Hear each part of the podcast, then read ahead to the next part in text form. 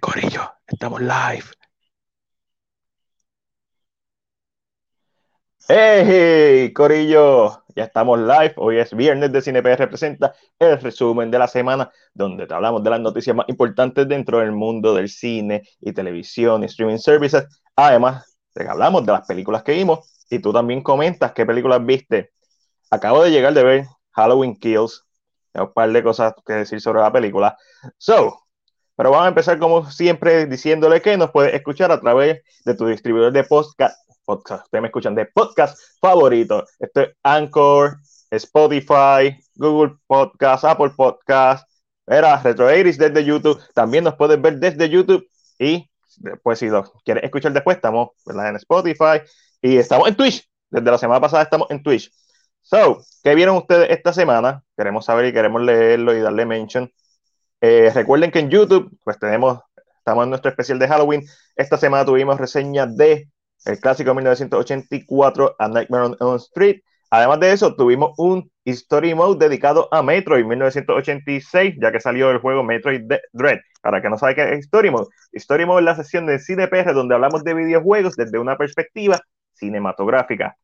Seguimos con Wes. También hicimos la reseña de Scream 1996. También tuvimos reseñas de Charles Play. Y para los que no han visto todas las películas de Charles Play, aquí está todo lo que tienes que saber de Charles Play en tres minutos o menos. Eso está en YouTube. También hicimos un final explicado de Venom.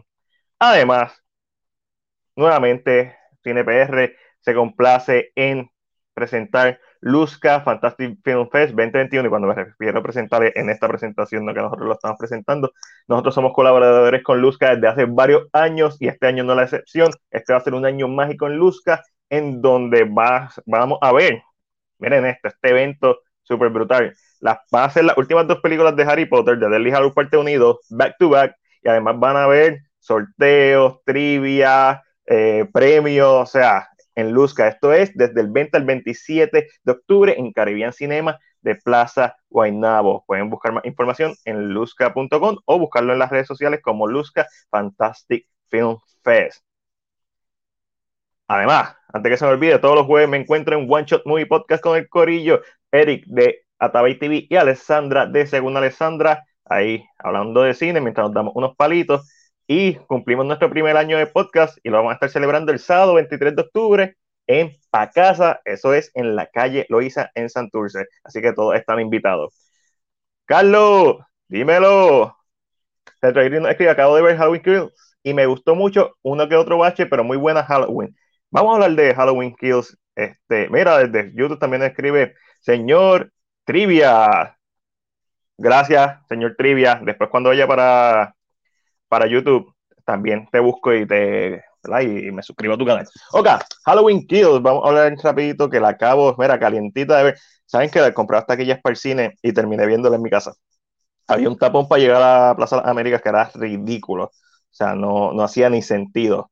Vamos a hablar de Halloween Kills, obviamente sin spoiler, para darle oportunidad a las personas que no la han visto, a ¿verdad? que la disfruten. Para mí, Halloween Kills is a mess. Es un desastre de película en el mejor sentido de la palabra. La encontré súper divertida. Eh, es como un Frankenstein. Están tratando de contar toda esta historia y se siente tan capítulo entre medio. O sea, que como película no funciona, pero a lo mejor como trilogía va a funcionar. Porque todo el filme se trata de básicamente como el pueblo de Haddonfield eh, se vuelve en contra de Michael Mayer y lo empieza a, a cazar, ya que las autoridades no han hecho el trabajo, ¿verdad? Lo que, antes, lo que tienen que hacer en los pasados 40 años. So, entretenido ver eso. Hay un par de flashbacks de la película que están en la madre. Eh, como hicieron una versión de Loomis digital, me, me, encantaría ver los behind the scenes de eso. Y específicamente esas escenas de flashback son excelente continuación del primer filme, incluso mucho mejor que Halloween 2, 1982, creo que es la segunda de John Carpenter. Eh, además de, esa, de esos flashbacks, también está el elemento del pueblo de Haddonfield y también tenemos la historia de la familia de Laurie. Eh, y, eh, in the end, la encontré bien jalada por los pelos, divertida, las escenas de horror me gustaron mucho, pero tiene muchos baches, como dijo Retro Eris. Hay muchos personajes que simplemente los muestran para, para que los maten. El horror eh, está bien. Está bien go. Mm, no es go la palabra. Hay mucha carnicería. Hay mucha sangre. Y hay unos momentos que está on point. Hay otros momentos que está. Eh, eh, el final es una sorpresa. bien hecho. So, fue una buena secuela. No, es mejor que la anterior, mucho menos mejor que la original. Esta película va a ser salvada por la tercera parte. Esta trilogía, la de Halloween 2018 en adelante. Si la tercera parte es igual que esta película, misma calidad. Si la tercera parte es un peliculón, ahí, ahí estoy bien, voy a estar bien pompido porque esto es como, se siente bien capítulo entre medio, se siente como un paréntesis como que se siente como un thriller y hasta cierto punto me sentí como si estuviera perdiendo mi tiempo, aunque tengo muchas escenas que me gustaron.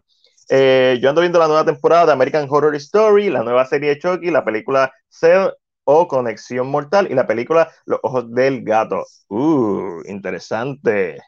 ¿Sabes de los Ojos del Gato? No, no lo había escuchado. Estoy pensando. La, Ojos del Gato, Dario Argento.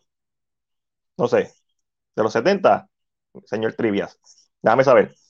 Eh, la toma frente a la casa de Michael Myers de 1978 con los policías y el doctor Uff a otro nivel. Sí, retroir. Estoy 100% de acuerdo con eso. esos flashbacks están on point. Eh, por Instagram. Durísimo. Si tienes Instagram, pues también te busco ahorita, señor Trivias.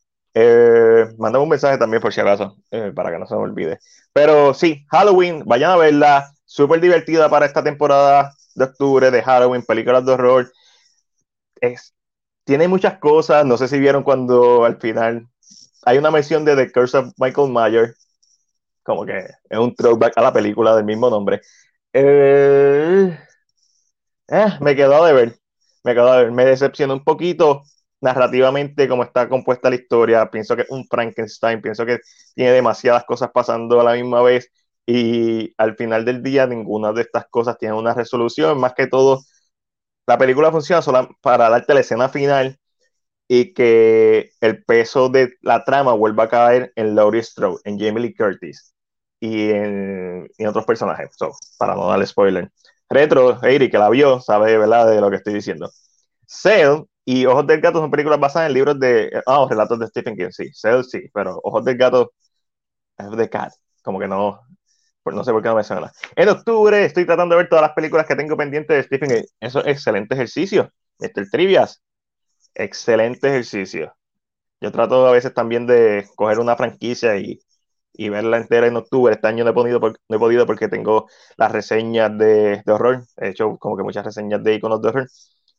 Pero nada, mira, mientras ustedes me siguen hablando y yo sigo leyendo lo que ustedes vieron, eh, por fin pude ver No Time to Die, la quinta y última película de Daniel Craig como el agente 007, mejor dicho, como James Bond. Eh, esta también es la película número 25 dentro de la franquicia de James Bond, franquicia oficial. Hay otras películas como Never Say Never Again, que hizo Sean Connery, que no es parte de la franquicia oficial de James Bond. No la va a encontrar en las colecciones oficiales de MGM. Eh, pero sigue siendo una película de James Bond, porque la hizo el creador. Este, so, punto es que hay más de 25 películas, no se deben llevar por la información que uno busca en Google ahí a la solta. Nada, esta es una película que fue un final bien adecuado para Danny Craig, una película que cementa su legado como James Bond, una buena despedida. Para mí fue un poco agridulce en el sentido de que no es la mejor película entre su filmografía de James Bond, eso es Casino Royale, Quantum of Solace, Skyfall, Spectre y No Time to Die, esta se queda en el medio. Como que no es tan mala como Quantum Solas, ni tiene las peores escenas como Spectre, pero tampoco está al nivel de Skyfall o Casino Royale, que para mí es un peliculón, es, la, es mi película favorita de James Bond. Pero creo que hay, mucho, hay mucha nostalgia en este filme y lograron manejar muy bien las emociones. Todo lo que tiene que ver con el villano de Rami Malek me la explota, me da lo mismo, no me interesa.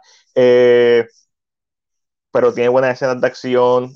Los personajes femeninos fueron totalmente desperdiciados. Ana de Armas tiene una escena que está en la madre y no sale más nada en la película. Eh, la nueva gente 007 totalmente desperdiciada, pudieron hacer un poquito más. Y yo entiendo que como última película de James Bond, de, este, de Daniel Craig como James Bond, todo el enfoque va a estar en él. Pero es que hubo oportunidades. Una película tan larga, de dos horas y 43 minutos, hay oportunidades para desarrollar los demás personajes y creo que hicieron un trabajo deficiente, por no decir mediocre, en los otros personajes, pero en todo lo que tiene que ver con el aspecto de la vida personal de James Bond y, la, y lo emocional, la partieron. a mí me gustó mucho eso, esa parte de la película y tuvo un taquito, la garganta al final, excelente despedida. La música por Hans Zimmer está en la madre. La canción de Billie Eilish a mí no me particularmente no me, me gusta, pero no me encantaba hasta que la escuché en el contexto del filme. Me encantó y cuando usan los motivos musicales de la canción de Billie Eilish en la madre. Aquí, Enigma, la película Madre muy buena. La película Madres muy buena. Moms, la película Madres muy buena. ¿Qué película? Se llama Madres la película, Titi Enigma.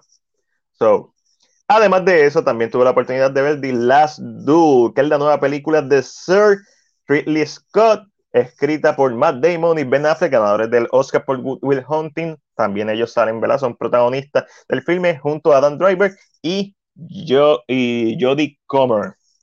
Esta es una película basada en una novela aparentemente basada en hechos reales. Es básicamente el primer, eh, el the first Me Too movement. Eh, estos tiempos medievales me refiero a los 1300, o sea, 1300 gente medievales, no habían leyes, las mujeres eran vendidas y eran propiedad de los esposos, no, las mujeres no tenían derechos. Y la película se trata, es como Rashomon, no sé si ustedes han visto Rashomon, si no veanla, de Akira Kurosawa, debe estar en HBO Max, película clásico, clásico, punto. Eh, en donde vemos la misma historia contada desde tres puntos de vista diferentes. Y eso interesante, puede ser interesante y en momentos lo es especialmente el segundo punto de vista y el tercer punto de vista, que es el último. Pero no logran que todos estos estas versiones de los mismos hechos sean entretenidas. A veces se siente aburrido porque ya lo viste. Sí, lo viste desde una perspectiva de otro personaje, en donde quizás este personaje se ve a sí mismo como un héroe. Sí, lo viste desde la perspectiva de este personaje, en donde quizás él se ve a sí mismo como alguien que se merece todo, como una persona, persona egocentrista, que no sabe que está haciendo las cosas mal. Y, y aunque cada acto o cada capítulo tiene muestra cosas diferentes, hay un tramo que se muestra lo mismo en todas las versiones y eso hace que la película se sienta muy repetitiva y se siente larguísima, pero está bien hecha. Y The Last Do, la pelea final entre el personaje de Matt Damon y el personaje de Adam Driver, está en la madre. So, ya. The Last Duel. Todavía no sé si me gusta o no, está ahí entre medio. Madre es una película nueva. Uh, interesante. Que llegó a Amazon Prime. Gracias por dejarme saber. No he tenido tiempo de ver muchas películas. Eh, para los que están pendientes de CinePR, no he tenido tiempo de ver muchas, muchas películas porque estuve grabando y editando toda esta semana mi primer cortometraje. So, ¿Soy cineasta? No, no soy cineasta. Hice un cortometraje de un minuto para una competencia de cortometrajes de un minuto Sí, antes de que me pregunten, es por eso es que dura solamente un minuto y es porque esa era una de las reglas. Además de que una de otra de las reglas es que tenía que el personaje o empezar con un personaje levantándose y terminar con un cut to black. So, está en YouTube, le voy a compartir el link para las personas ¿verdad? que quieran ver el cortometraje, un minutito. Además, si pueden darle like en YouTube y si pueden comentar en YouTube, se los voy a agradecer. Le voy a estar poniendo el hashtag Ustedes son leyendas y ah, eso nos ayuda y me ayuda y estoy dentro de la competencia. So, Retro Iris, ¿lo llegaste a ver? El cortometraje, te pregunto. Se llama Wake Me Up. La semana que viene, cuando entiendo, mm, Angelito va a estar la semana que viene, no sé, no sé si Angelito va a estar la semana que viene, pero si Ángel está la semana que viene, eh, lo vamos a ver y discutir y analizar. Él me va a preguntar todo lo que quiera preguntarme. So, bueno, estoy bien pompeado. La competencia del ganador lo, revelan el 28 de octubre. estoy bien pompeado. Y estoy bien contento con cómo quedó. tengan en cuenta que esto lo, hice lo hicimos Eric Database TV, eh, lo grabó, yo lo edité, lo coloricé en un celular. eso fue un retro también. pero super cool. Nada, vamos para las noticias mientras y la sesión de lo compras o lo vendes. Así de sencillo.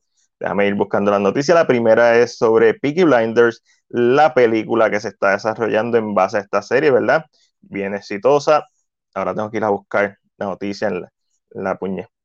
No, tengo, no tengo libreto. So, me pueden ir diciendo qué más vieron, si vieron Halloween Kills, Retro 80 qué te pareció, ya me dijiste que te gustó, este, y me dijiste la escena que a mí también me freaking encantó. So, el corillo que también nos está viendo, que vieron esta semana, que planean ver este fin de semana, pero vieron una serie, hoy, digo ayer, mejor, no, hoy, empezó la tercera temporada de la serie You. So, ¿Están viendo la serie You? Me interesa saber todo eso. ¿Qué más? Déjame leerlos por aquí. Ah, Eddie, déjame quitar esto. Gracias, Eddie. Un millón. Gracias. En verdad, eso eh, fue bien random. Literalmente yo estaba trabajando con los audífonos puestos y YouTube estaba corriendo solo y y él, un canal que yo sigo dijo, ah, estamos haciendo una competencia de esto. Y yo dije, ah, y el, tema era tu peor pesadilla y las reglas como expliqué era un, minuto, 60 segundos máximo y el personaje tenía que levantarse al principio y terminar con un corta negro. Y yo dije, ah, yo puedo hacer eso. Así que le escribí a Eric, le dije, Eric, ¿puedes venir el sábado a grabar algo? Sin libreto y sin nada, porque literalmente eso fue una pesadilla que yo tuve, así que básicamente tratamos de recrear la versión más económica de, lo que yo me imaginaba. La versión más cara hubiera sido con escenas debajo del agua, con efectos especiales, prácticos específicamente. Señor Trivia, ¿estás viendo You? ¿Qué tal? Escuché que uno de los puntos favorables de You, déjame poner la foto de You por aquí, que sé que tengo una, es que hicieron el personaje de, de Love más protagónico, coprotagonista versus la pasada temporada, que obviamente todavía teníamos, ¿verdad?, al protagonista de protagonista. So, ¿qué, ¿qué, me puedes decir de el personaje de Love en esta temporada? Eso me interesa. Yo he visto las dos temporadas de las poquitas series que yo veo y sigo fielmente. So, hoy se estrenó la serie, sé que lo hicieron el verano pasado por Amazon Prime, correcto. Ah, ¿verdad? Eh, I Know What You Did the Last Summer tenemos tanto y tanto que ver. Nirma, ¿viste el primer episodio de la serie de Chucky? Yo no lo he podido ni ver. Literalmente yo estuve eh, domingo, lunes, martes y miércoles editando el cortometraje. Ya. Eh, déjame seguir buscando aquí las noticias. ¿Dónde está el corillo? Que no quiere estar solo el corillo que siempre pasa por aquí. Yo sé que Alejandro, que siempre está dispuesto a apoyarnos. Vi un cortometraje del cual no puedo hablar. He visto varios cortometrajes del cual no, los cuales no puedo hablar, porque son parte del Luzca Fantastic Film Fest. Eh, y he estado haciendo las entrevistas, o también van a ver que vamos a estar subiendo las entrevistas tanto en YouTube como en Facebook. Y. Ah, no, vayan al Luzca. Eso está, está bien duro. Apoyen lo local. So, todavía no he podido encontrar las noticias de Peaky Blinders, pero básicamente como que ya se está preparando la película. Eh, también se revela el póster de The Wheel of Time, por cierto. Lo compro. No la he visto la serie, pero la quiero ver, es de las poquitas series que está en mi radar. Se revela el póster de The Wheel of Time, esta serie basada en la novela del mismo nombre probablemente. Estamos al garete hoy. Es que yo tenía Ah, las cositas aquí. Hace falta Ángel, ¿verdad? Hace un poquito de falta. Un poquito nada más. Solamente un poquito. Este, pero de esto sí puedo hablar. Mira, se reveló el póster de otro póster de Resident Evil. Lo vendo, no me gusta cómo se ve el póster. Obviamente, el motivo de, del Umbrella pues está ahí. Pero no me gusta cómo se ve el póster. El trailer ah, lo analizamos la semana pasada y me encantó. Eh, Nilma me escribe: Tienes que ver Mac Madres te va a gustar, la vi Halloween y más o menos la sangre fue lo más que me gustó. Sí, yo también. Halloween fue como que la parte sangrienta fue lo más que me gustó, la historia es como que este Frankenstein que trataron de meter ahí, eh, no sé, la historia no me gustó, pero las muertes me gustaron. Yes, escribe Nilma. Eh, el mismo director de Halloween Kills va a dirigir la nueva película El Exorcista, secuela de la película original. Eso lo, lo estábamos hablando la semana pasada, este David Gordon Green eh, lo va a dirigir el Exorcista y va a ser una secuela. So, estamos diciendo que posiblemente sea como Halloween. Van a traer algunos de los personajes de la original, ¿sabes? Para rendirle tributo. Pero estamos bien expectantes a eso. Yo vi el primer capítulo de la serie de Chucky. ¿Qué te pareció, señor Trivias? ¿viste el trailer nuevo de Screen que estrena en el 2022? No, no lo vi. Así que, ¿sabes qué? Ya que vendí esto de Resident Evil y la semana pasada hablamos de Resident Evil demás, vemos, déjame un momento, cambiar esto, vemos el trailer de Screen. Vamos a hacer un live reaction. No he visto trailer, no vi el trailer de, no vi el trailer de Screen, no vi el trailer de eh, Home, Home Sweet Home Alone, eh, no he visto trailer de nada. Así que vamos a ver el trailer de Screen. Vamos a buscarlo rapidito aquí en, en YouTube. Pa, para, pa. Estoy loco por verla. Estoy, ya vi la, la primera. La vi en esta semana. Obviamente, como ustedes saben, pues estamos. La vi, la reseña está en YouTube. So, vamos a hacer un live reaction. El primer capítulo me pareció muy bueno, toca temas fuertes y Chucky regresa a sus raíces de la trilogía original. Durísimo. Loco por verla. Glory, hola, hola, saludos. Glory, hola. Hoy no está Angelito, está, está por, por la madre patria, España. Está ahí trabajando arduamente. eso. Ah, dale, retro, dale, vamos a hacer eso. Vamos. Ash, no, si no tienes nada que hacer, acompáñame. Yo te envío el link. La nueva película de Resident Evil eh, vendría a ser la película número 10 de la franquicia, tomando en cuenta las películas animadas. Eso es cierto. Estamos contando. Vamos, vamos a verificar eso. Señor Trillo, obviamente por tu nombre yo confío en ti. Pero tenemos Resident Evil, Damnation, The Generation, Vendetta. Después de Vendetta salió. Mm, The Generation, Damnation. Vendetta, no estamos contando la serie, la serie Infinity Darkness no cuenta, son Vendetta, esas son cuatro. ¿Estás seguro? ¿Cuántas películas live action hay? Está Resident Evil, Apocalipsis, Extinction. Creo que tienes razón. Vamos a ver. Está ahí. Señor Trivias, tírate, tírate las, todas las películas de Resident Evil que hay. Enima me, nos escribe, no vi Chucky, tengo que esperar a Angelo. Eh, hola, Marisol López. Olita, olita. Sí, disfrutando de la vida. Ah, ya tú sabes, la buena vida. Ah, estamos viendo unas cuantas cosas, pero para next time me dejas saber y con gusto me uno. Claro, no te preocupes, mi amor. Ah, un buen saludito a John también. Sé que estaban metiendo manos ahorita. So, eh, trailer de Screen. Screen 5 trailer. ok, vamos a verificar. Ok, vamos a ir a Paramount que es la fuente oficial. Mm. Eh, automáticamente lo vi. Recuerden que acabo de ver Halloween Kills. So, es como que esto parece más Halloween que, Scream. Son seis películas. Eh, ah, perdóname. Son seis películas live action y tres películas animadas. Nation de Generation Vendetta. Y las seis películas están haciendo la 10. That sounds about right. Dame. Resident Evil movies.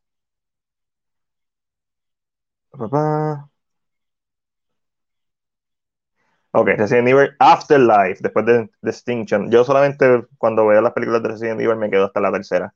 Ya después de Distinction me rajo.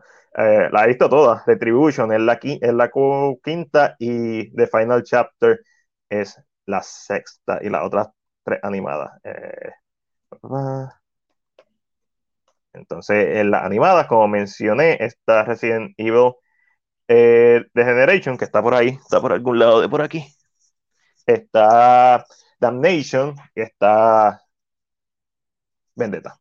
Infinity Darkness, que debió ser una película, pero no lo es. Es una miniserie.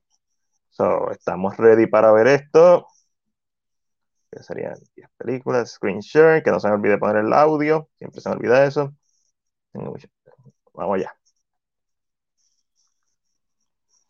Vamos a ver en vivo el trailer de Screen 5. Esta manía de ponerle las películas cuando son secuelas el mismo número, el mismo nombre de la original es como que medio rara. ¿Sabes? Para cuando uno va a hacer, tiene que ponerle el año como Halloween 2018 versus Halloween 78. Este, con la película serían 10. Papá, señor Triana escribiendo cualquier franquicia de videojuegos logra esa hazaña, esa cantidad de películas. ¿Es verdad? ¿Es la única que lo ha logrado hacer? Las películas de action tuvieron novelizaciones que amplían detalles que las películas omitieron o no pudieron tocar. Antes de irme, quería decir que vi el primer episodio de la serie de Chucky y me encantó. Soy súper fan de la franquicia y los Easter eggs están brutales. Pienso que si no eres muy fan, te va a tomar tiempo para entenderlo y los distintos tonos que presentan. Sí, obviamente, una, una franquicia como Chucky que ha tenido tanto cambio tonal, en donde empezó como un filme de horror y después ya para la tercera había más elementos más cómicos y obviamente después Cito Chucky y Bright of Chucky primero y después of Chucky se va un full comedy y después vuelve a sus raíces otra vez con eh, Curse of Chucky, después Call of Chucky es como que un in-between, no en comedia, sino en, en, lo que están tratando de hacer un shift y ahora tenemos por fin la serie sin contar eh, la, el reboot slash remake hicieron. vamos a ver, a bajarle un poquito el volumen. Voy a estar hablando por encima del trailer porque obviamente si no YouTube me, me tumba el video y voy a estar parándolo. So, estamos, ah, déjame, ¿yo puedo poner esto más grande todavía? No, full screen. Vamos a ver. Ok, está. Clásico, están llamando. Ok, ok, ok, ok, ok. Hoy en día, 2021, de las personas que están aquí live, ¿cuántos de ustedes tienen teléfono en su casa? teléfono. No, no celular, teléfono. Quiero, eso como que me interesa saberlo. Es medio raro. Eh, exacto, más, y lo tuve que explicar a John, pero se motivó para ver todas las movies. Le encanta el show. Durísimo. Pues yo voy a tratar de ponerme al día este fin de semana, aunque lo dudo, porque todavía tengo un montón de videos que editar eh, para Luzca y para. Y videos míos. Yo grabé la reseña de No Time to Die y la tengo que volver a grabar porque no me gustó cómo se escuchaba el audio. Eh, escriben nada, yo tengo Just Sell. Igual, igual yo solamente tengo un celular. ¿Quién tiene un teléfono en la casa que no sea celular? Como que, eh, no, no lo compro. Pero está bien porque básicamente como que le pichó, ella dijo, what the fuck, ¿quién llama un celular? Ajá. Pa, pa, pa. Ah, entonces le está enviando por, por set, eh, por text. This isn't funny, Amber. Would you like to play a game, Tara? Mm. You like to play a game es como, como Saw. Aunque Ghostface está por aquí, siempre está conmigo. No, sé por qué no lo saqué antes. Eh, mm, no sé, la línea. Vamos a ver algo que siempre me ha gustado de la franquicia de Screen es que las muertes son mucho. Siempre hay una muerte descabellada, como la muerte de la puerta, ¿verdad? En la primera película. Pero la mayoría de las muertes son apuñaladas, cortadas. Eso es súper cool, porque no es tan gory, pero más realista.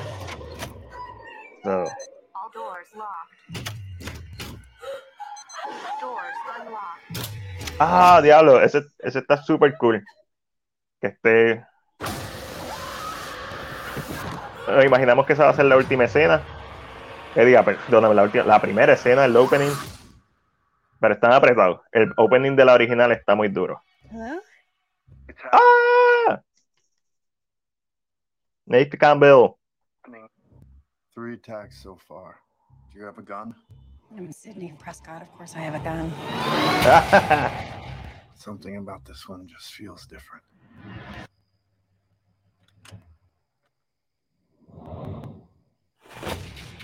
Samantha? Ah, yo ya la he visto. A Samantha. In the Heights. Déjeme. ¿Esa es la de In the Heights? Se parece, me pareció, no sé. A ver, cuando esto quiera, estoy tratando de, de ese de The Play. Todo el mundo sabe quién es ella. Cuando Mala mía por los problemas técnicos.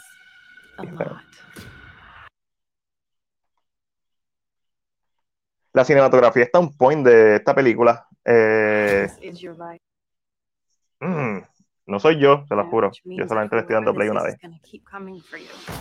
Una nueva generación, esto lo vimos ya en Screen 4. Obviamente tenemos a Weathers ahí.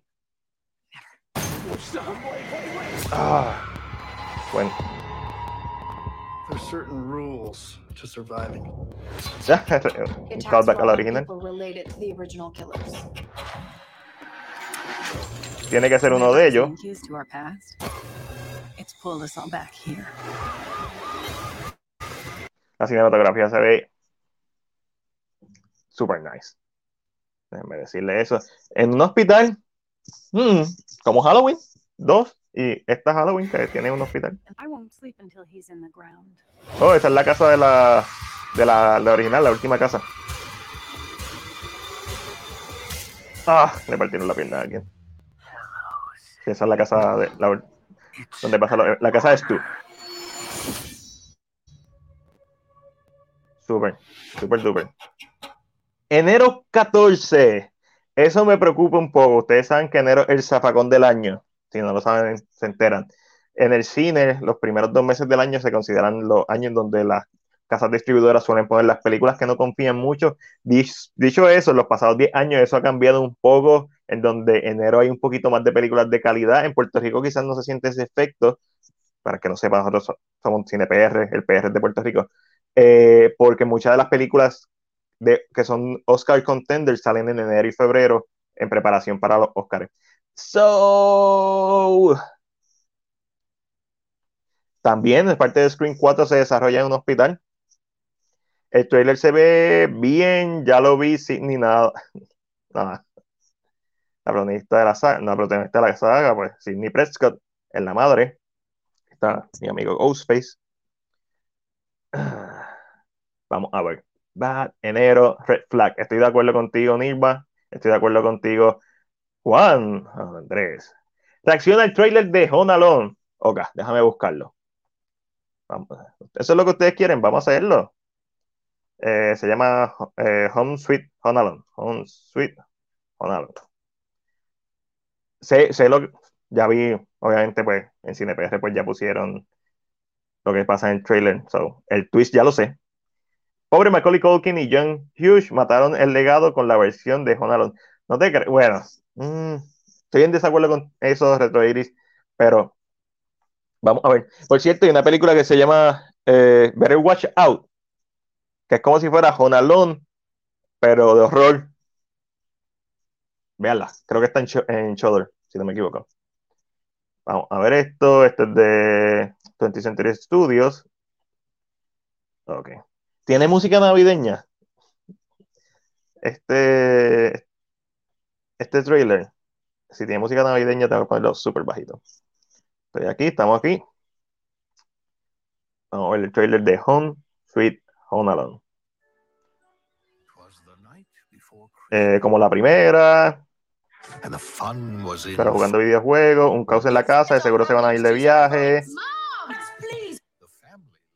es el nene de Jojo Rabbit, no el protagonista, el otro. So, super cute. So, nada más por él la quiero ver. Eh, mm, lo dejaron en la casa, eh, lo mismo que en la original. A subirle el volumen.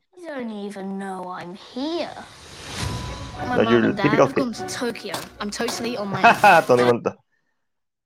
That was fun. Esa referencia a Tony Montana. Y mi computadora se acaba de quedar sin batería. Ustedes pueden creer, llevo todo el día cargando la computadora y se quedó sin batería. So, no trailer de Home Alone. Y no nada. Así que voy a poner un standby en lo que busco el cargador. Si me permiten un momento, vengo enseguida. No se vayan, vayan comentando si les gustó el trailer de Home Alone, vayan comentando si les gustó el trailer de Screen y vayan comentando que se apagó la luz también porque se apagó la computadora, se apagó la luz que está conectada. So, estamos spooky. Vayan comentando, vayan comentando, vengo enseguida.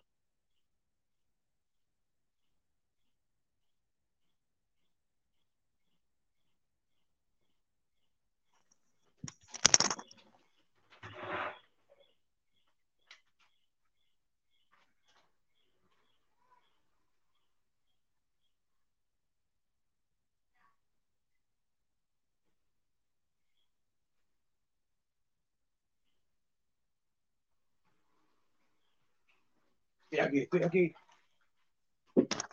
Ah, llegué. Ya traje.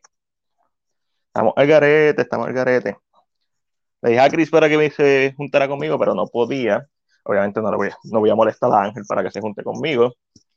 Y el corillo está haciendo algo. ¿Por qué Ángel, no está aquí? El otro Ángel, Ángel Esteban Serrano. So, este. Eh, poster para Scream. On point. Me gusta esa colorización. Un poco azulesca verdosa. So, lo compro. Primera imagen de Timothy Chalamet como Willy Wonka en la precuela de Wonka.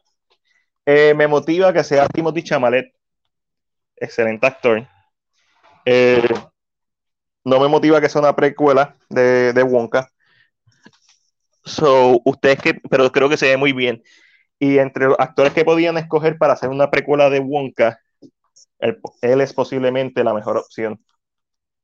Este, originalmente estaba entre él y, y Tom Holland, pero Tom Holland, a pesar de que es excelente actor y sin quitarle ningún tipo de mérito, no tiene ese, esa mirada desequilibrada que tiene que puede tener Timothy Chalamet, que la misma que también tenía Johnny Depp, porque tiene Johnny Depp, y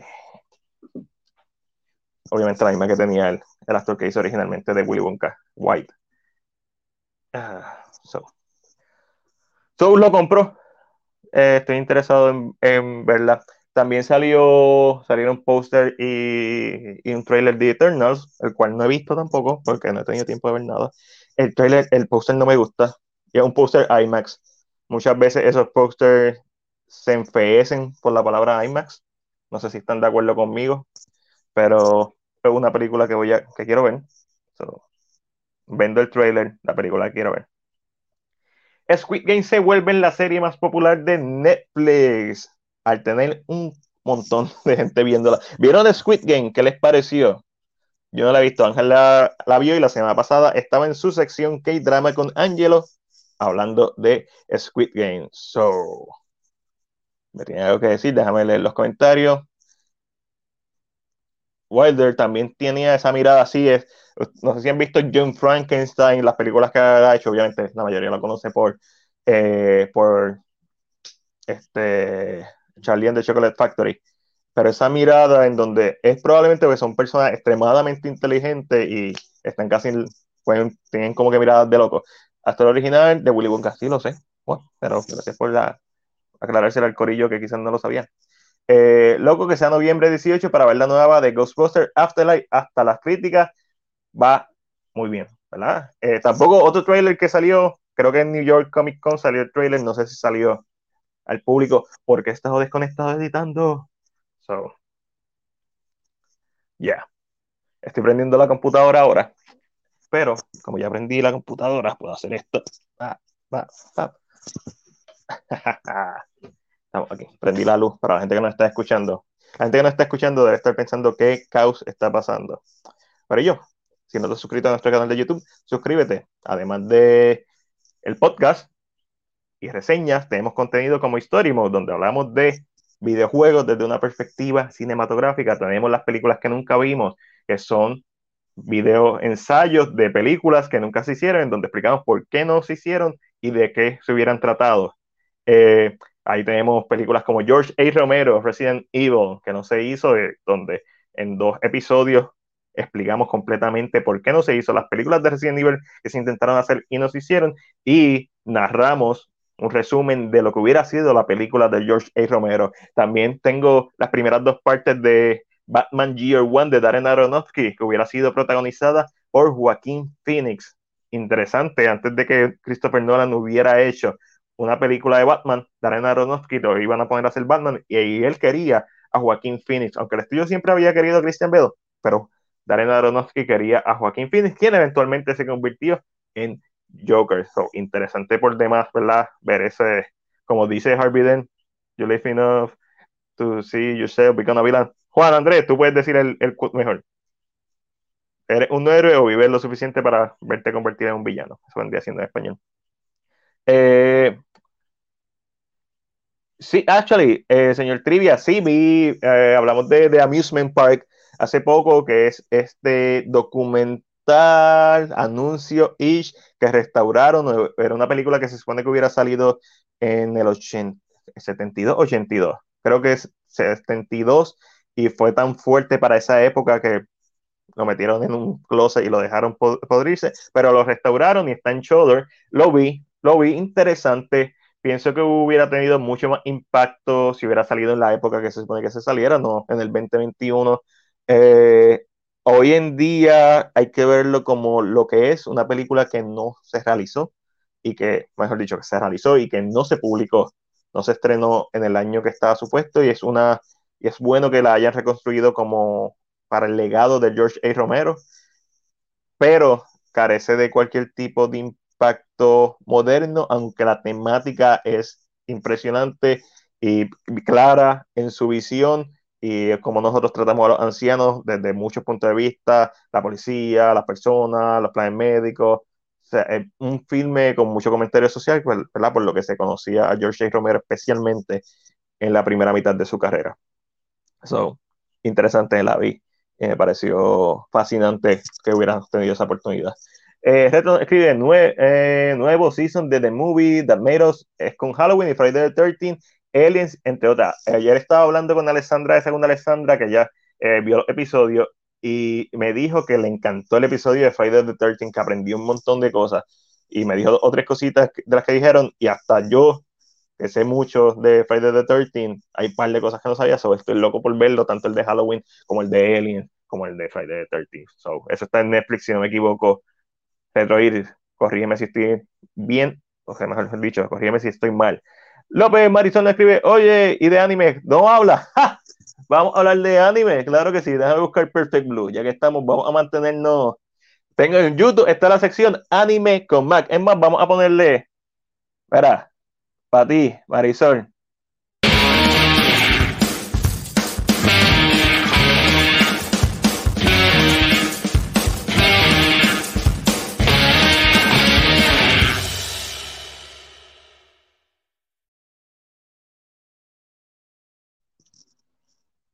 Vamos a hablar de, de Perfect Blue, de Satoshi Kon, a Satoshi Kon Film.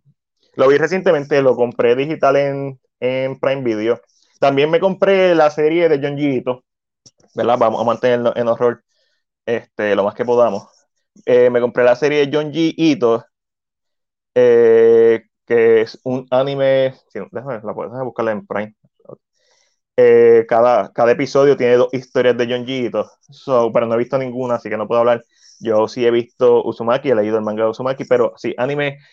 Perfect Blue es una película de mediados de los 90, es un thriller psicológico con elementos de slasher, ya que hay un asesino suelto. Eh, esto es un masterpiece, esto es un peliculón. Esta es una película bien cerebral, cerebral. Trata sobre esta idol que se retira de cantar para aspirar o, conseguir su sueño, que es aspirar a ser una actriz de renombre. Sin embargo, su, su psiquis está frágil por, por lo mismo, por cosas de la película. Este, su psiquis está, está frágil y... ¿Cómo explicarlo? Esta película salió cercano a Seven, que es uno de los mejores thrillers eh, de asesinos punto, hecho en la historia del cine. Y Perfect Blue eh, del 97 está ahí, está ahí codo a codo. So, si no han visto Perfect Blue, está en Prime Videos y salió el Steelbook, el Steelbook recientemente, altamente recomendada. La tenía en digital y cuando salió el Steelbook dije, tengo que tenerlo. Esta una película que tiene que estar en la parte de atrás. El twist está en la madre el twist de Perfect Blue está ridículamente en la madre. So, altamente recomendada Perfect Blue. Ahí está López Marisol. Hablé de anime, especialmente para ti. Y tenemos nuestra sección de anime con Mac en YouTube, en donde probablemente voy a coger este clip y lo voy a cortar. Pero ustedes háblenme de anime también. Animes que me recomiendan. Todavía no he terminado de ver Freaking Evangelion y sé que salió la película recientemente por fin el final, so a lo mejor me motivo para terminarla. ¿Te saltaste un comentario mío? No. ¿Viste la nueva película de Romero este año? Netflix estreno esta semana. Déjame ver. Metaverse. No sé si te diste cuenta, Metaverse. Estamos en Twitch. Que el que no coge consejo no llega viejo, así que te escuchamos. Eh, eh, pa, pa, pa. Eso lo leí. Retro 80s. Netflix esta semana. ¿Qué fue lo que no leí? El trivia. Pregunta random, ¿cuál es tu favorita de Friday the 13th? Eh, Retro 80 está entre la 4 y la 6. Está entre The Final Chapter y Jason Leaf. Esas son mis favoritas. Recuerden que yo hice el rewatch de todas las películas y están todas las reseñas de Friday the 13th. No todas. Me falta hacer la reseña de Freddy vs. Jason, que se supone que la hiciera esta semana. Y me falta hacer la reseña de eh, Friday the 13th 2010, eh, 2009 y quería hacer un, estoy leyendo el libro Slash of the Titan, que es li- un libro sobre todos los libretos de Friday, eh, de Freddy vs. Jason que nos hicieron, y originalmente iba a ser un, las, las películas que nunca vimos, ya yo tengo unas películas que nunca vimos de Friday the 13, pero iba a ser uno especialmente dedicado a Freddy vs. Jason, y hay más de 10 películas de Freddy vs. Jason que no se hicieron, y eh, muchas de ellas tenían libretos hechos, so, extremadamente interesante eso. Y por aquí tengo Obviamente ven a, los chicos aquí, pero lo que les quiero enseñar es específicamente. No sé si qué tanto ustedes saben de Friday the 13 y el cortometraje Found Film Never Hike Alone. Yo fui uno de los que aportó, so tengo mi, mi Blu-ray, tremendo. Tengo el Blu-ray de Never Hike Alone y este incluye eh, Never Hike in the Snow, Never Hike in the Snow, que también está en la madre. So, yeah. Eh, pero sí, básicamente mis favoritos son la 4 y la 6.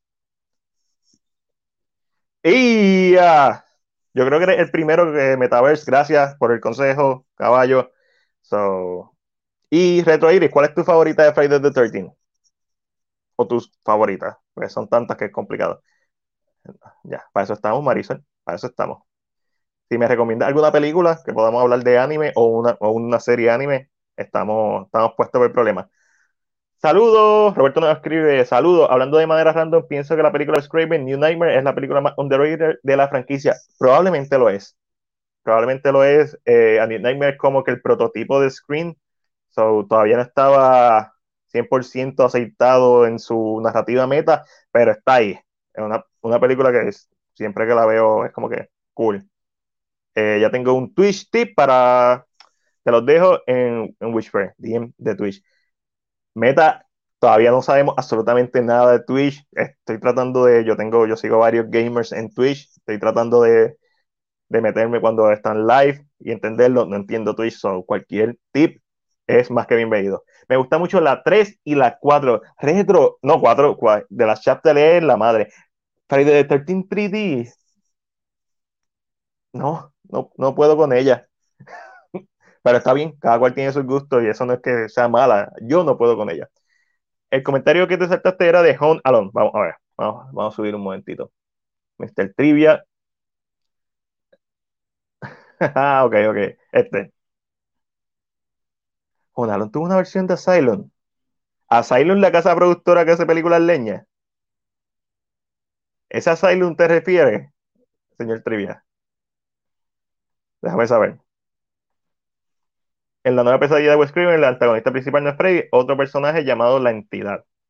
Exacto, correcto. Eh, en New Nightmare, los actores están haciendo de ellos mismos. Wes Craven está haciendo de Wes Craven, Robert Englund está haciendo de Robert Englund, y esta entidad que toma la forma de, de Freddy. Para el que no lo haya visto, eso es, creo que es del 94, a New Nightmare, 1994. Eh, so, ya. Déjame seguir con las noticias aquí rapidito. Por cierto, hablando, la reseña de A Nightmare on Elm Street 1984 está disponible en nuestro canal de YouTube como parte del especial de Halloween de Cine PR, primer especial de Halloween. Sí. Una de las cosas que a mí me gustaría hacer, señor Trivia, trivias, mejor dicho, en plural, es sentarme a ver 4 a 10 películas de Asylum y, hacerle una reseña. A lo mejor una reseña, un- una sola reseña, eh, porque sé que tienen eh, Mockbuster de un montón de películas de The Conjuring. So, Mockbuster es el término que se usa cuando tú haces una película, por ejemplo, sale Dinom y tú haces Dinum Kills, whatever, cualquier nombre estúpido. Y pones en la portada una monja diabólica para que quizás las personas le den clic o la compren pensando que es Dinom. Eso es un mockbuster. So, eh, se encarga de hacer muchas películas de bien bajo presupuesto. Eh, ¿viste la película de Krampus del 2015 la- y la película de Truco?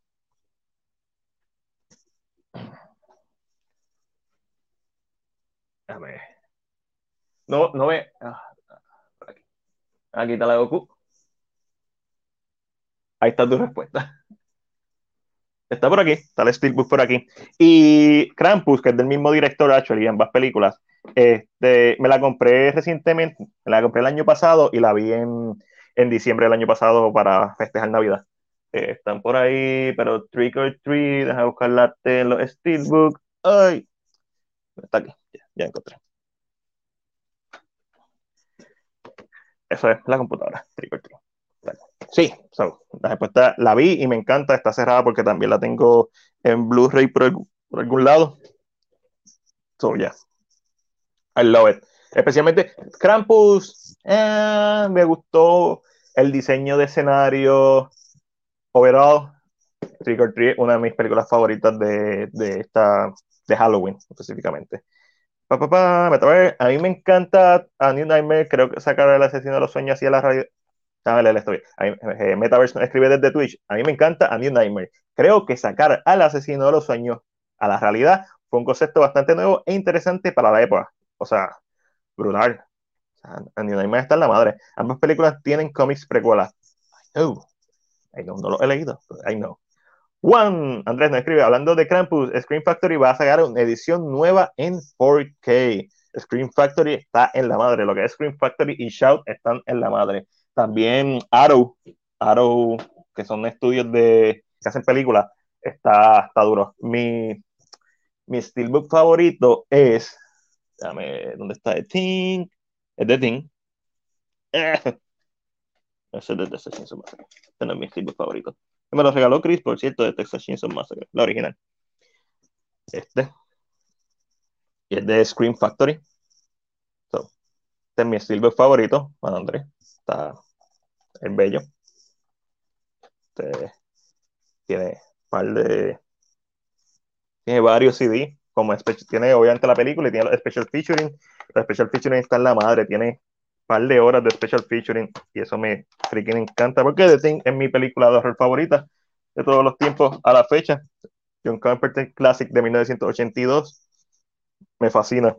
Y también fue, fue la primera película, no, fue la segunda película que hice para el especial de este año de Halloween. So, YouTube, YouTube, YouTube, síganos en YouTube, suscríbete. Y no tan solo te suscribas, si ponemos algo, pasa, dale like o dale dislike si no te gusta mi opinión y comenta. Eso también ayuda. La gente no sabe que a veces si tú ves algo en YouTube y no le das like o dislike, eso afecta más que si le das dislike, si no, si no haces nada, lo ves cool.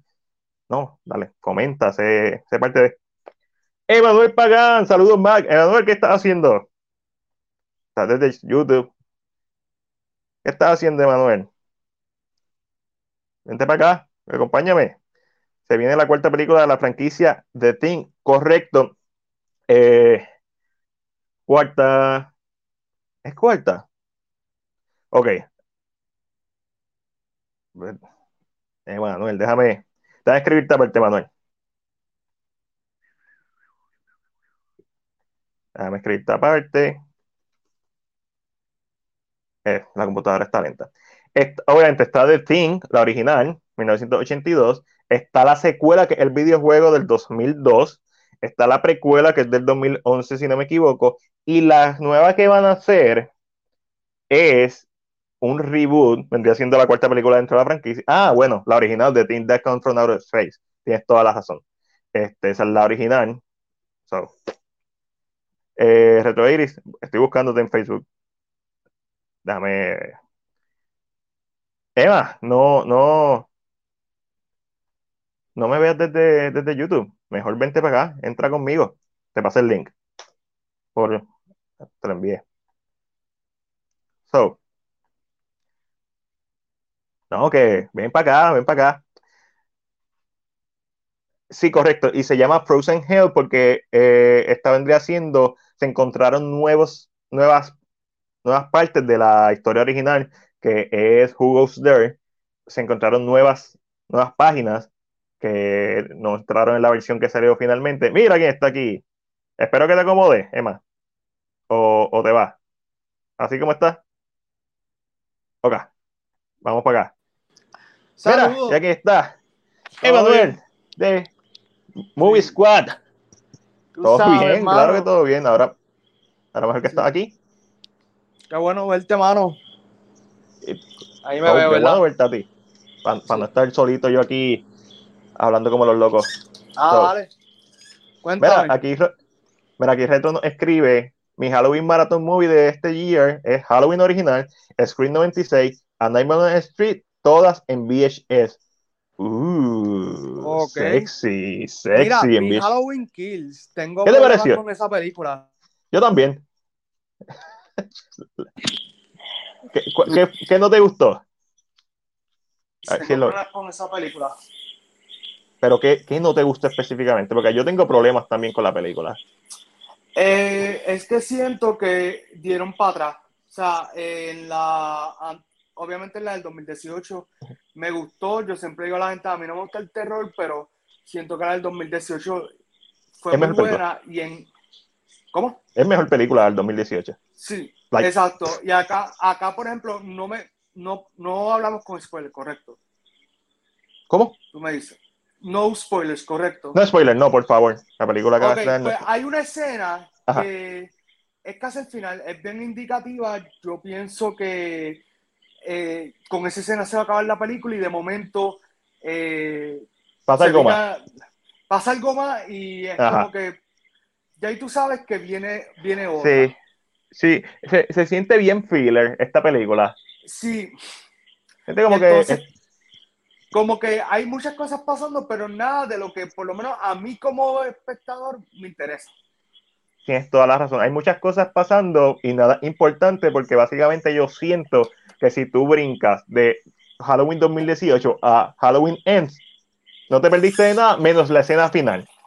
Es como Exacto. que toda la película es para esa escena final y es como que, mano, eso lo pudiste haber hecho en los primeros minutos de la primera escena y ya justificabas este, este motivo o nuevo motivo para que Laurie Strode estuviera detrás de The Shape. Eh, mi problema mayor es que es como un Frankenstein de película, como está tratando de hacer tres Ujú. o cuatro cosas a la vez. Y muchas cosas me gustaron. Todos los flashbacks para mí están perfectamente hechos. Eso embargo, muy bien. La historia principal es como que las matanzas, me gustó el gore, me gustaron las muertes, Eh, pero no, el, el, el gore estuvo muy bueno y tiene un, un kill count bastante alto esa película. sí, Pero, por ejemplo, a mí no me gustó eh, Allison, creo que es que se llama, la hija de esa nena. Para mí, yo por lo menos no me no compré la actuación de ella. eh, no sé, como que ni No, ella no, ni el eh. novio. no, me gustó el final. No, eh, eso sí, pero mano, es como que ya yo al final estaba Es alto. Para, para mí el libreto está malo. Sí. para mí, es eh, eh, para mí el libreto está malo. Como que, Sí. no sé, lo sentí bien jalado por los pelos. Mira, Bueno, pero Roberto, la misma, la misma Alison, cuando ella se entera de tal cosa, pues la reacción de ella fue como que, yo como que, bitch, tú no dices Ajá. eso en la vida real. no, no, Sí. está, está, está-. No, no, y la película sufre mucho de tener muchos diálogos que son bien poco naturales. Como que Sí. tú ves a los personajes haciendo monólogos y estos monólogos con otras Sí. imágenes, como que, en serio, o sea, Sí. la, Que vivan las ¿sabes trilogías, ¿Sabes la, la compré, la compré, la compré hasta aquí Sprague del cine, en Plaza Américas, y parece que lo de la huelga de Luma pues se extendió. Sí.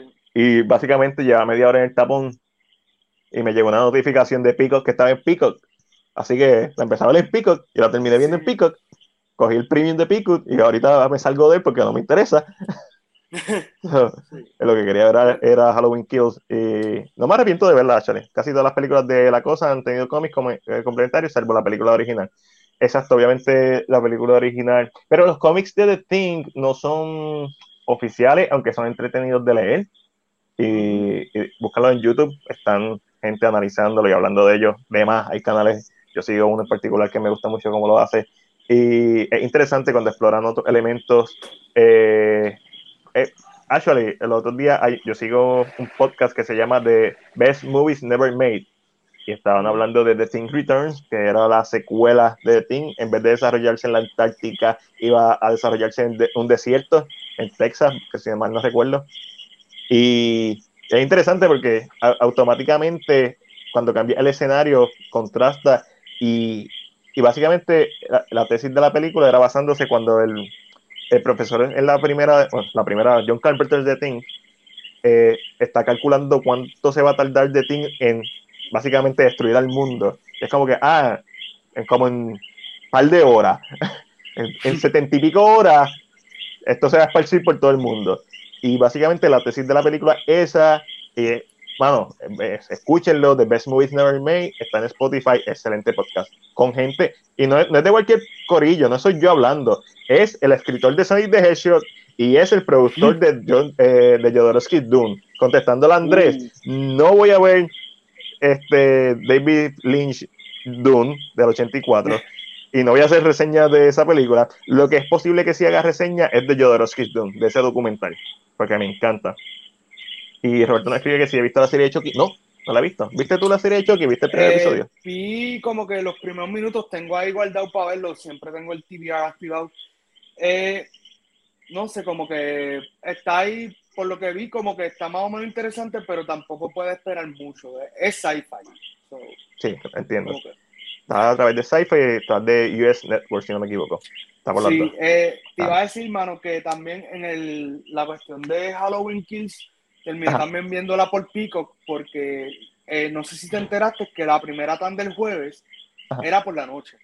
Sí, Y yo como que yo estaba pompeado porque, o sea, yo originalmente estaba pompeado porque yo quería verla durante el día. Cuando veo Claro. a las 7 de la noche yo digo, ok, vamos a sacar números. Ponle que entre los, la película y los trailers se saca como a las 9 y media. En lo que llego a casa, me pongo Sí. a grabar, editar y subir a medianoche. Yo no estoy puesto para esa vuelta. Tengo Peacock ya porque pues veo WWE y The Office Ajá. pues aprovechamos y, y la vi. También se me fue la luz como que durante cantidos que estaba viendo y eso, pero bueno, Eh, lo más eh, interesante fue como que verla desde la comodidad de mi casa, porque yo creo que si yo hubiese pagado por verla en cine, como que me hubiese molestado un poco.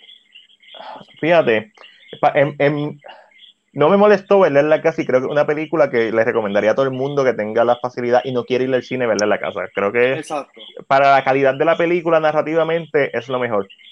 A mí esta película sí me hubiera gustado verla en cine simplemente por la experiencia del público y esa reacción, por eso nada más, porque yo me la disfruté por lo que es. No siento Sí. que es una buena película.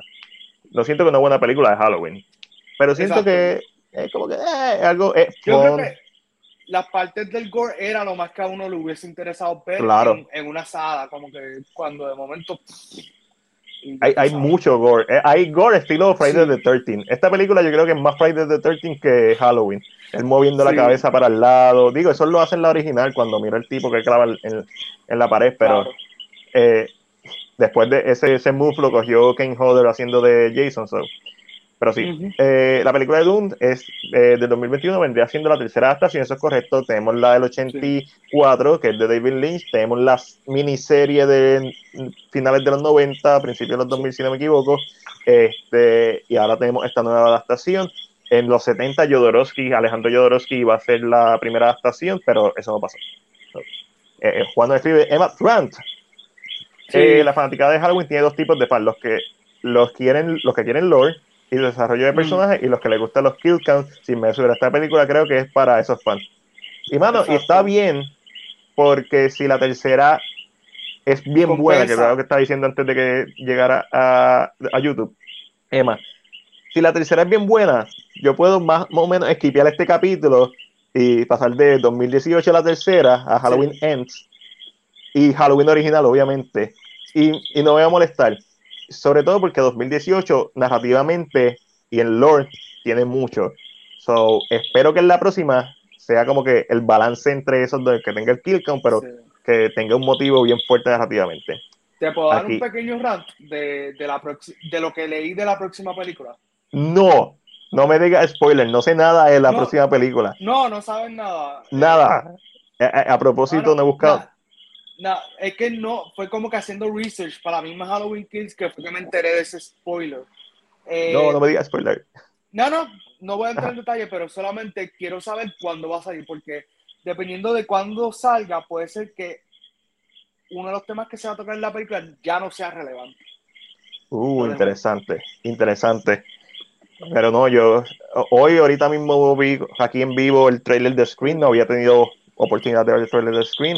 Empecé a ver ¿Viste el la de- referencia a Halloween?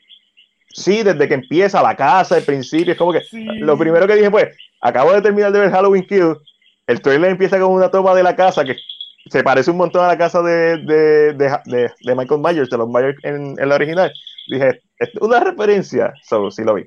Sí. Y aquí. Metaverse, eh, entiendo que tienes mucha razón en, en ese comentario. La franquicia de la cosa tiene eh, cómics canon y no canon. Para mí, lo único que es canon de The Thing 1982, el videojuego que fue endorsed by John Carpenter eh, y la precuela. So, para mí, los cómics no son canon porque los cómics contradicen el lore del del juego y el juego es canon, entre comillas. Y la película nueva que viene va a ser como una, un reboot, porque va a ser una nueva adaptación de la novela original. So, eh, por eso es que yo digo que los cómics son interesantes, pero no necesariamente canon. Ejemplo, la película precuela tuvo cómics, precuela. Ah, bueno, eso está cool. Y vamos a ver algo así en lo que es la nueva película de Predator, donde se va a enfrentar a, a una India americana, si no me equivoco. La película de Halloween empata con la saga de Viernes 13, ya que ambas tienen 12 películas. ¿Eso es correcto? Nice. Friday the 13 tiene 12 películas y estoy loco de que hagan la, la, la decimo La tercera, la 13. da, Friday the 13. Y Halloween ahora va a desempatar con la número 13, Halloween Ends. So, interesante. Eh, ya, me, ya me suscribí al canal de Movie Squad. Ah, gracias, hermano, gracias. Sí, búsquenlo. Eh, papá, next year, Halloween. Vamos a ver. Mira, el año que viene va a ser Halloween. Eh, nos confirma que la fecha para Halloween Ends es octubre 14, 2022. Ok, en base a lo que leíste. Está. O Es todo depende. bien- todo depende de ¿Cuánto dure lo que. Exacto. Exacto. Eh, eh, Emma, llegaste a ver No Time to Die. Claro que sí, mano. Claro que sí. Ok, yo la vi el sábado con el corillo de Atavi TV según Alessandra. Sí. Y me pareció bien gracioso que la película se tratara sobre un virus. Cuando dijeron como que, ah, cuando está la película Sí. desarrollándose, como que nos reímos y dijimos, ok, ya entendemos por qué la retrasaron tanto. Hubiera sido bien, Sí. bien awkward y hubiera sido bien imprudente de parte de- del estudio tirarla durante la pandemia. Incluso Claro. a principios de este año hubiera sido raro que la película saliera, so le doy props No, al estudio por ser sensible. Aún había gente que, que me, me decía lo mismo, como que me gustó la película, pero como que fue como que muy close, como que a Pero real thing. Eso, eso no es culpa, la, la película se hizo No, antes. yo sé. Sí, eso Está es como que yo pero, lo pero, tú sabes, es, es igual que cuando Hawkeye, y, perdón, Hawkeye, eh, Falcon and Winter Soldier, que estaban tocando lo del blip, pues como Ajá. que mucha gente lo estaba asociando un poco con, con lo de la pandemia, porque más o menos cayó ahí, pero ajá, no había break. Mira, eh, piensa- ¿Piensas que Candyman 2020, eh, este, este año, Sí. 2021, podría tener una secuela? sí, Sí, pero no quiero. igual. No quiero porque después de Candyman do- 92 o 90, yo le hice la reseña hace poco también a Candyman, la original, so, creo que es 92. Eh, hicieron dos secuelas malas y se tardaron todos estos años, 30 años casi, en hacer una buena secuela. Que esta original, que es una secuela competente. Sí. So, siento que podría pasar como Halloween Kills, que una secuela bien jala por los pelos. Si no tiene una buena historia, no me hagan nada. Pero sí creo que va a tener una secuela. Sí, no, y, y van a aprovechar que está ahí ya, ya. O sea, eh, Sí, el actor ya está sí- guisando. Exacto, está guisando y es como que vamos a aprovechar este actor antes de que, como quien dice, pegue bien brutal porque eh, él va a seguir en Aquaman 2, va a seguir en Matrix.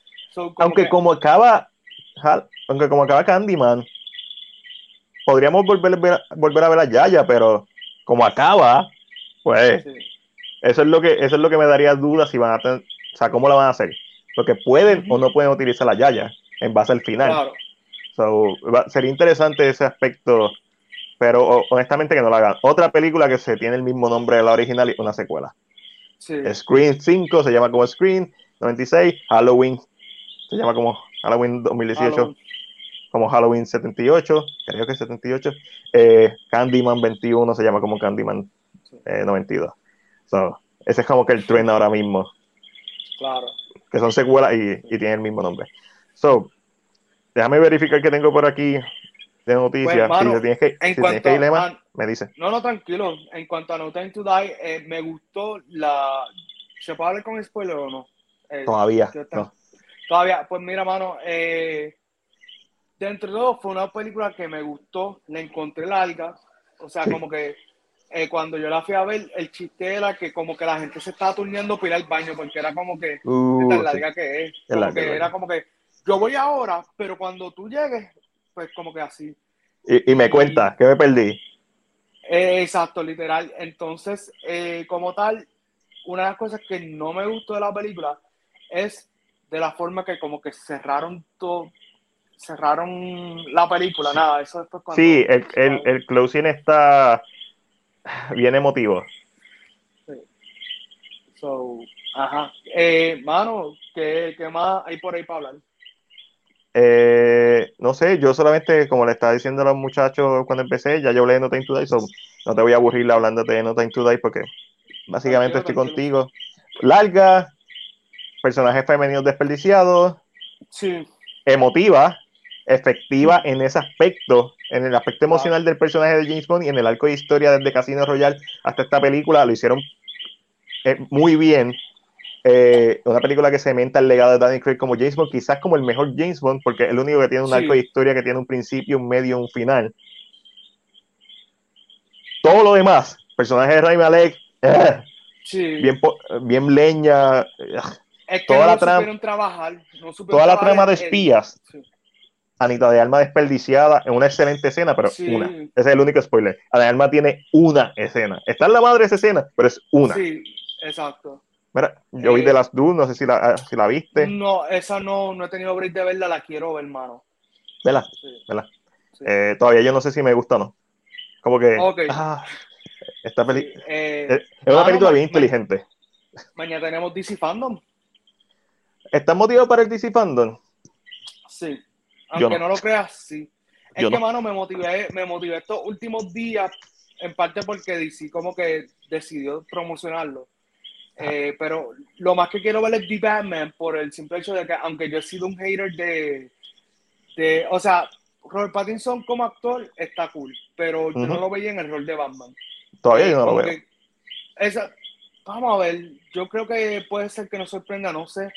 Eh, Ah, yo, pero yo estoy seguro que va a ser un excelente trabajo. Pero, Sí, eh, es que, mano, también el Stone Double sí hizo el trabajo. Él no, pero el Stone Double sí. Stone Double. Pero el Stone Double, cada vez que sale la, como el mismo Stone Double de Ben Affleck, se ve como Oh, Ben Affleck. Es Sí, como que sí, exacto. eh, es bien weird. Este, Sí. Y después el Stone Double está en The Flash también, porque es Stone Double de Batman. Este, pero Ben Affleck sale en, en The Flash, que eso es lo bueno. correcto, sí. Este, eso es lo bueno, sí, que van a mantener el multiverse.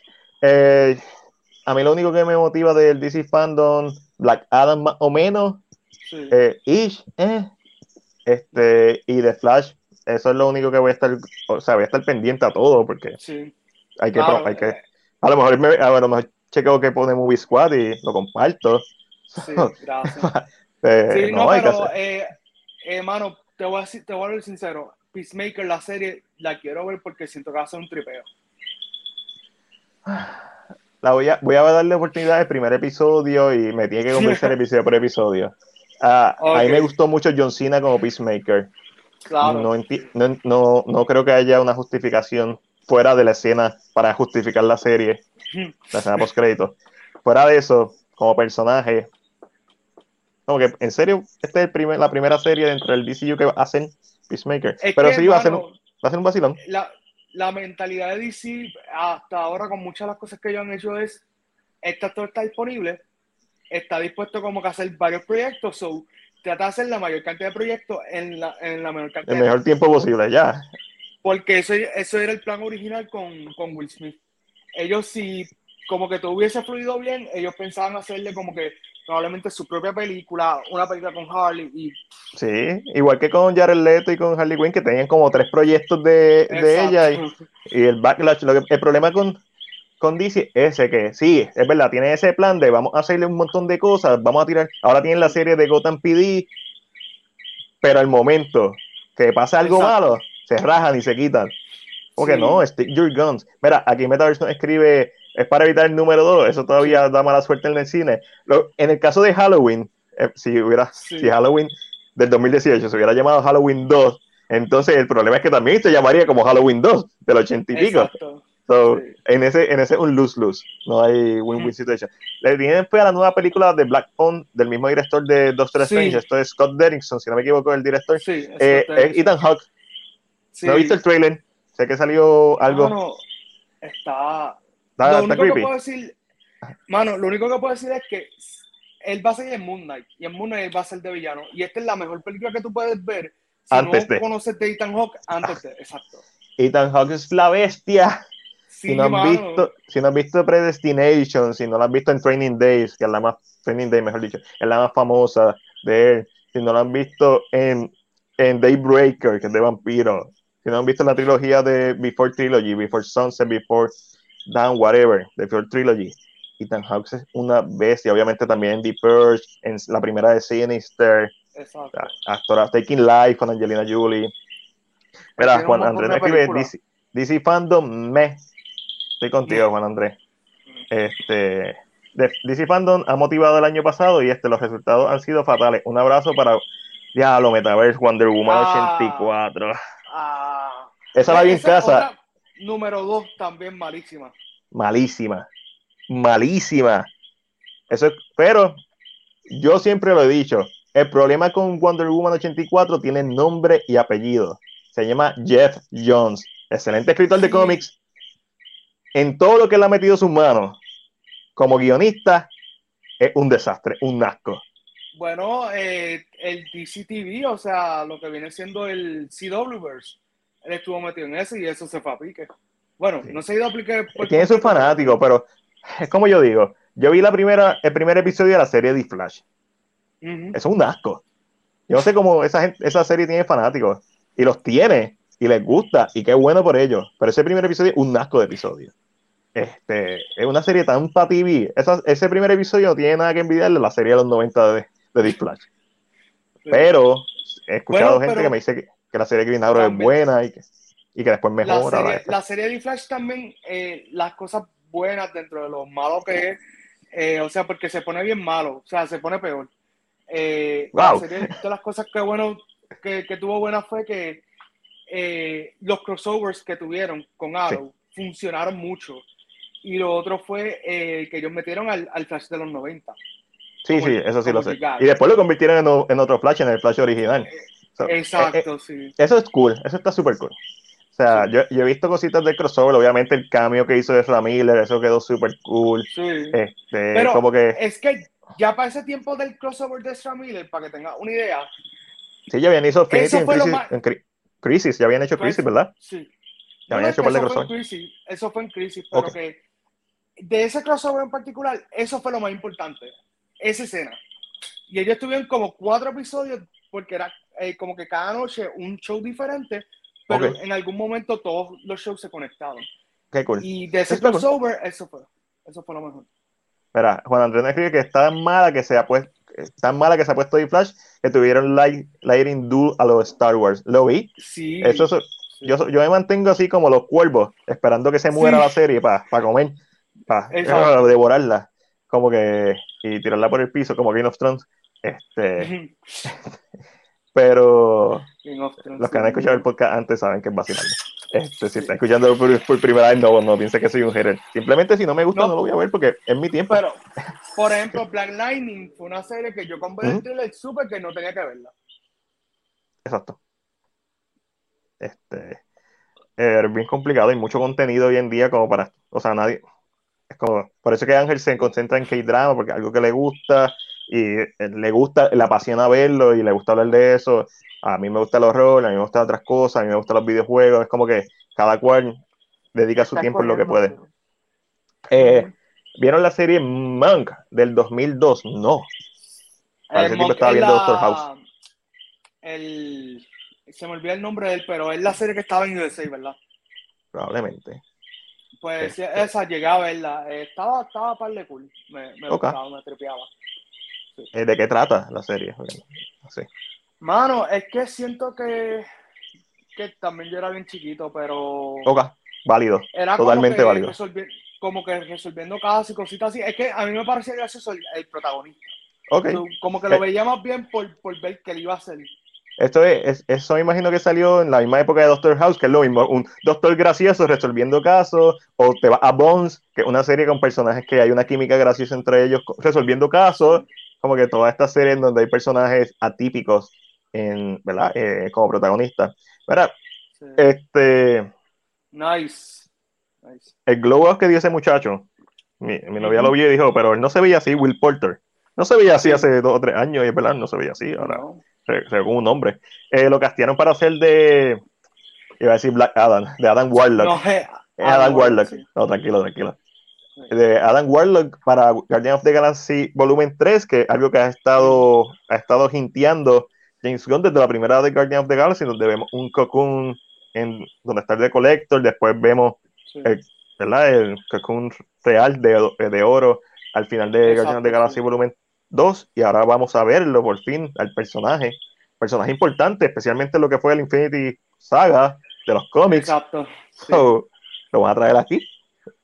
por fin. Este, pero me, me gustó el casting. Al principio, como muchas personas, al principio, antes de ver cómo él se ve hoy en día, no como él se ve hace 5 o 6 años atrás, dije como que, "Ah, ¿en serio? El chamaquito de, Ya were the Esto- Millers.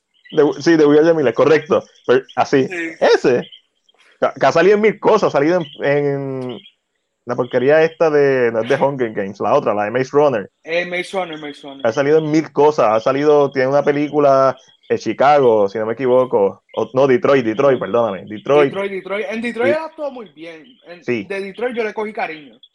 Y otras cosas. So, pero miren cómo se ve, so, lo compro. Sí, Me- me- a mí lo que me- pasa es que eh, a nivel actoral yo no tengo problema con él, pero físicamente habría que verlo cuando den la transformación. Y también es que ¿verdad? los, los actores que habían compitiendo con él tampoco pienso que no estaban como que entre los actores que habían, habían tres. Estaba él, estaba eh, René, el de Bridgerton, el chamaco de Bridgerton. Ah, sí, eh, René, sí. René Nombre- Jam- Ajá. sí, Él eh, eh, y otro chamaco ahí, y era como que, pues mira, de entre los tres, pues Will Porter. O sea, yo lo que pasa es que, pues, y tal vez esto es como que yo siendo biased por la cuestión de los cómics y todo eso, pero eh, yo pensaría que hubiesen escogido a alguien como más, más, que, que físicamente sí, se vea más, ponle más como Cavill, alguien así, Mm. más fuerte, porque ah, también está la otra excepción a la regla, Cable. Cable fue interpretado por, este, Thanos. sí, por, por Thanos, por Josh Brolin. por Josh, Josh Brolin, y Josh Brolin no da la estatura de, de Cable, pero en el rol supo ser bien Sí. lo que le tocaba. Correcto. Vamos a ver si ese es el caso, que es un rol que le queda muy bien a- al actor y, y nos enamora, eso, eso puede pasar.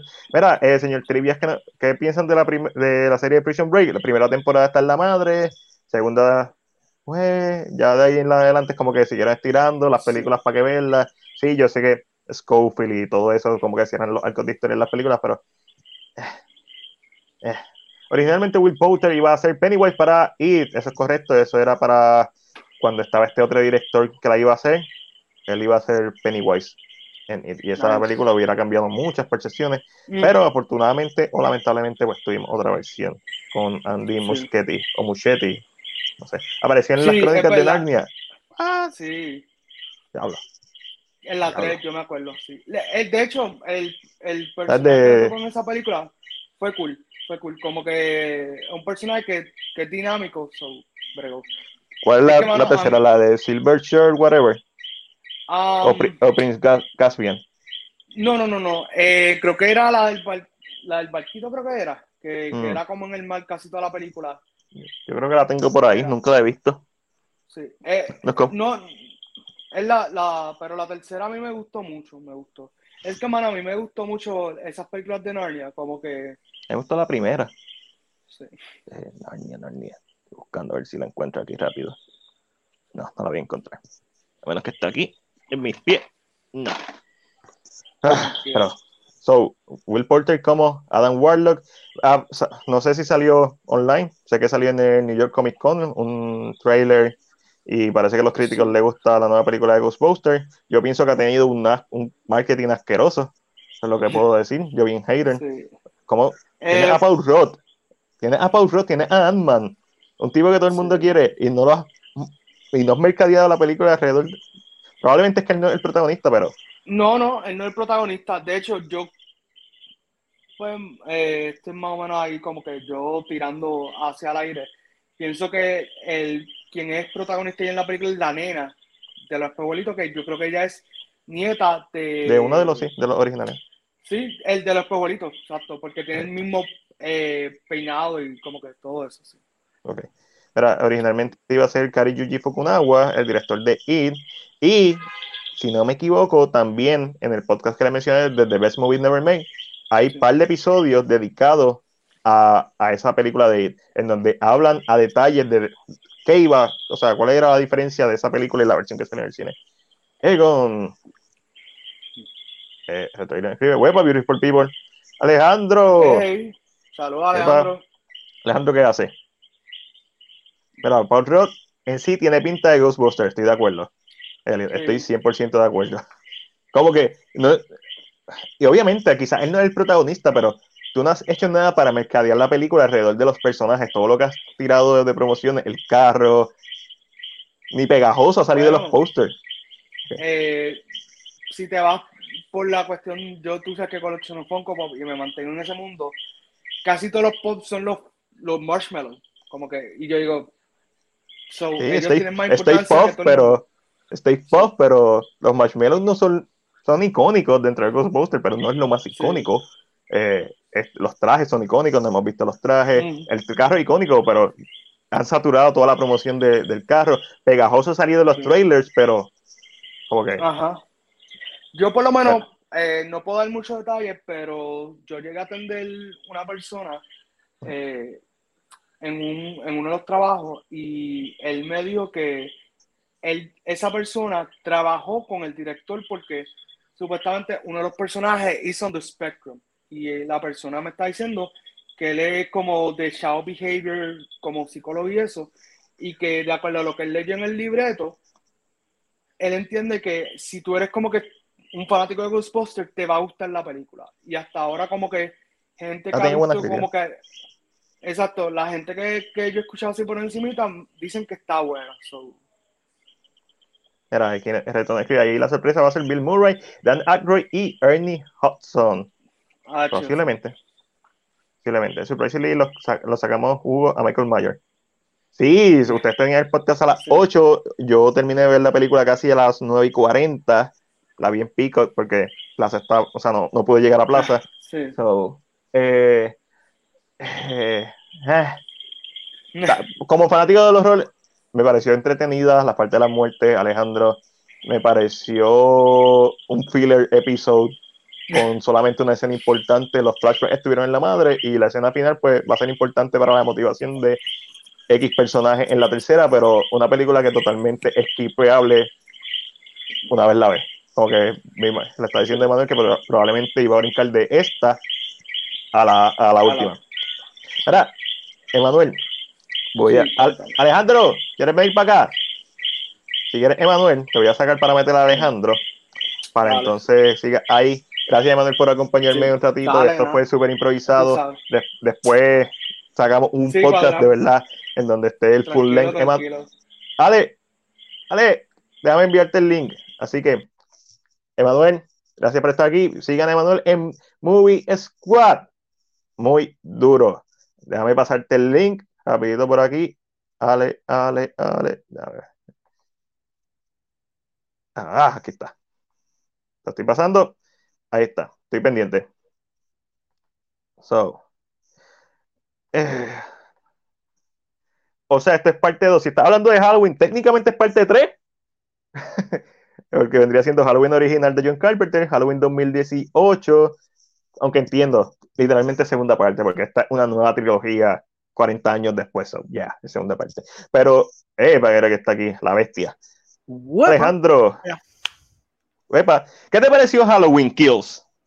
Ooh, okay. I just I'm gonna plug myself a little bit for a second. Ah, Acabé de tener un poco mala mía, sí.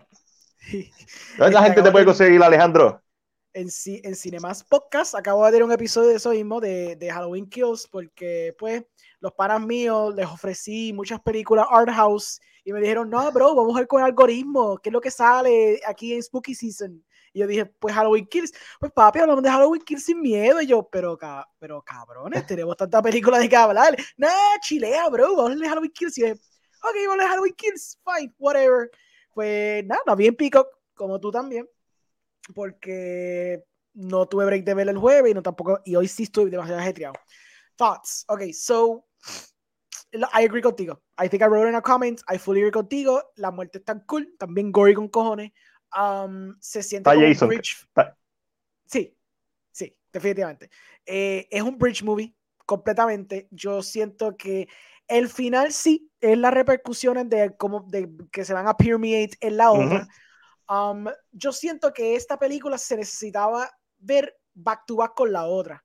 And I think que viendo las, las dos juntas, esa experiencia de tres horas o tres horas y 20 minutos, creo que va a ser una experiencia mucho más whole, mucho más completa, ¿verdad? Si no la cagan al final, obviamente. Si la cagan al final, pues nada, esto vale. Pero yo siento que necesitas ver las dos back to back bien feo para poder tener la experiencia bien completa, porque está bien, like, la forma que acaba está incompleta. Es súper, Ujú. súper como que, fu, cortó. Like, yo siento que es como cuando tú estás viendo un episodio en Netflix Ya. te dejan el cliffhanger y yo siento que Ya. me faltaba el botón de Peacock para ayudarle click next movie. Eh, Ese se Sí. sintió full así. Ah, Yeah. ah. Para mí, como fanático de horror, fue super fun, pero no- una buena película. Mala mía. Se ve muy bien, se ve muy bien. Una película está bien hecha. Está bien hecha. El guion está malo.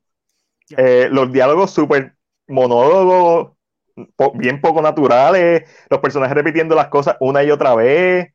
Este, al punto de cualquier que. tema, cualquier tema que abordaba la película, si yo la entendía un minuto después, me la decía. lo, Y me encojoné tanto. Y te lo volvían a decir. Era el problema. Oh, como que te lo repetía, es como que una escena bien que salió en los trailers es la gente en el hospital chanting como que Evil Dies Tonight. Evil Dies Night. En vez de dejar la gente decirlo, no, Tommy tiene que decirlo primero. Y después la gente lo repite y después lo está Exacto. escuchando como por la próxima media hora. Ok. O sea, entiendo lo que querían hacer. No funcionó. Y telegrafiaron tan grandemente lo que iba a pasar al final con la escena de los bomberos, cuando vemos a ver una escena similar casi en el final. Es como que, cabrón, los bomberos no pudieron, vas a poder tu combate. Exacto. O sea, Exacto. o sea, come on. No, se quedó Eh, no, no, me gustó No, una buena película. Y Trae- no creo que, tráete- Ah, no, no, y ni siquiera es la mejor segunda parte de Halloween. Ya. ¿Cómo que? Yo no, yo siento que, o sea, el, el tema de, porque pues lo único, tiran temas que estuvieron en la primera, que era por ejemplo el tema de, del generational trauma. Oepa, Ujú. señor Trivia. El- siguen tocando ese tema de generational trauma y aquí ha Sí. evolucionado a el whole town teniendo un trauma con, con, con, con mismo Michael Myers y como entonces they decide to entonces enfrentarlo. This idea of mob mentality, this idea de who is the true monster. Entonces, todos esos elementos tan cool hasta que la película decide entonces escupírmelo. Even the idea, si Michael es un real boogeyman o no lo es, está interesante. Hasta que Exacto, lo sí. Pero la película, exacto, overplay it. So, no hay sutileza en la ejecución de la película. Y es como que yo creo que en esta película hasta te contaron el final de la próxima. Laurie Ya. Strode tiene un diálogo en donde dice, ah, esto tiene que pasar así, así. en el, en el hospital. Y es como que, eso va a ser el final de la película. Ujú. So- Se So, sentía. se ¿Vas a volver a repetir lo que hiciste en esta otra película hace 20 años atrás? Está, Ya. está jodiendo. Mira, Jonathan nos saluda desde Virginia, PR en la Bye, casa. bye. Saludos, Jonathan. Nice. So, Saludos. sí, Halloween Kills. Ya. ¿Viste algo más esta semana, Alejandro? Uh, um, sí. Déjame sacarte. Siempre tengo una Mientras tanto, Corillo, si no, sigan a Cine Más Podcast. Y también Alejandro está en The Movie Guy, pero Cine Más Podcast es su página como tal. Lo pueden seguir, sus redes sociales. Vayan, no se van a arrepentir. Mucho cine. Pues yo, mira, yo, yo terminé viendo obviamente las otras dos de Halloween. Obviamente la, la John Carpenter es una obra maestra, indiscutible. Can Cada vez que yo la veo- for five, minutes? Vamos a hablar de eso un momento. sí, Dale, vale, vamos allá. La voy a volver a ver antes de que se acabe el mes. La última vez que la vi fue el año pasado o el año antipasado. Ujú. Y la película es tan fucking creepy. No se trata de gore, no se trata de matanza, se trata de este stalker. Y tú como que, ah, este, este tipo te está mirando, este weirdo te está mirando y la película se mete under your skin. Sí. Y de momento al final es que empieza como que, ah, empieza la matanza. Este, so, I love it. I love it. En el lenguaje visual, eso es lo que me encanta, porque yo hace, yo, yo eso sí, hace años que no había visto la original. So, Ajá. dándole rewatch, pues me puse un poquito pues, analítico, porque yo como no había visto Claro. la 2018 at all, yo solamente he visto las de Rob Zombie. Esa es la que Ok. tengo memoria de ver en cine. So, yo estoy como ok, let me just see this, y después voy a brincar a 2018, porque eso es la línea que David Gordon Green quiere que yo tome. Cool, vamos allá. Correcto. So, entonces estoy viendo la, la de John Carpenter y aprecio tanto cómo el tipo coge una, una tesis singular que es The Stalker y Yep. cómo él lo representa de mil formas diferentes, pero de una forma que it creeps onto you. Cómo él Yeah. juega con el frame. My God. Yeah. O sea, camera peels away en el edge of the frame, ese dirty shoulder, over the Ajá. shoulder. Papi, ahí creeping. El carro dando, cuando toda la policía está ¡Ah, el pegando, carro! papi, sutilmente. Ellos el hablando y el le- tipo pasando por detrás como que no. Papi, una cosa brutal, es, esa cosa del carro y del tipo de carro que es, que context- contextualmente, históricamente, esos tipos de carros have significance en cuestión de Serial killers. stalk- serial killers y de Killers, stalkers. ya. So, eso está súper bien logrado, ese elemento de tener el stalker walking en el, en el, tú sabes, en el white collar neighborhood, stalking Ajá. little girls, digo, stalking young teens realmente, y como todo eso es parte de la, pues, de lo que realmente era una cultura de miedo que pasaba mucho en los 70, pasa hoy día también, pero, Ujú. pero en ese aspecto y la forma que está representada está tan bien lograda, que como que, y como que crawls under your skin y lo hace súper bien y es tan freaking sencilla, es Ajá. sencilla y efectiva Sí. con cojones, mano. No, está la primera está la- y el score de Oh, John sí. Carpenter. Score super. Es lo único, espérate, mi único critique es ese. Yo tengo dos critiques. Era Ah. la edición está un poquito wonky, porque está un poquito wonky. Y la música es a little overused, pero yo entiendo que probablemente John Carpenter dijo, "Acho, pero esta música está bien cabrón, yo tengo que ponerla cada cinco bien segundos. cabrón, Chea, sí, cállate la boca. Tú trabajas a chupar porque está bien buena. Yo dije, ok, fine, me lo voy a chupar John Carpenter, pero it's a little too much. Yo sé que si Oye. tú fueras un cineasta un poquito más, con más años, tú no hubieras puesto la canción tantas veces. Es ok, eso te lo, eso te lo compro. Este, pero el score es icónico y lo siguen Oh, sí. utilizando y sigue siendo una de las mejores partes, en mi opinión, de, de la secuela del 2018 y de esta nueva película. Yup. Es como que ya tú esperas escucharlo, ese, esos mismos beats. Ok, entonces viste 2018. Sí. ¿Qué te pareció al verla, ¿verdad? Eh, siguiendo el timeline nuevo? Pues yo me fui la mismo. Este, este es el único rank que yo tengo de esa película. La película overall me gusta porque, y again, esto es partiendo de la premisa que solamente existe esta y la, y la 2018, ¿right? Me gusta el, el elemento que dije, mencioné previamente, el generational trauma. Esta idea de cómo Lori puede tener este, como que fear, que es justificable, permeate a través de su vida entera y cómo entonces, oh, Michael, Michael Dave Chappelle, puedo escribir así, I like that. I like that. Yeah. That's a that's an interesting approach. You know what? Sí, porque el mom mentality Twitter thing, como Yeah. kind of, yeah, Sí. I gotta see. Yeah. Este, como tiene ese elemento que, que, que entonces bleeds en la hija. Entonces, como por el miedo que le tiene a Michael Myers es tan fuerte que entonces entrena a su hija y la trauma como resultado. Ujú. Granted, no la trauma como Michael la traumó, pero la traumó de una forma que she, y she scarred her daughter for life. Y Ujú. cómo es esta cosa de que who is the true monster or how a monster can make another monster y cómo eso Ajá. se puede entonces Eso se, se representa bien brutal en el último acto, donde Lowry empieza a hacer cosas que hacía Michael. Se cayó, Exacto. desapareció eh, y, y ya. Y yo esperaba sí. ver un poquito más de eso en esta película, en esta nueva, en Halloween Kills. I agree. Yo siento que pensé que yo, y tocó un poquito más el tema, porque lo siguió trayendo un poquito más. Lo que pasa es que lo expandió. Instead of it being with Lori, pues cogió un poquito de backseat para que entonces el pueblo se explorara ese elemento del pueblo, que siempre era un, era un, un antagonista bien silente en la original, tú sabes. Las dos películas de. A mí me encantan las dos.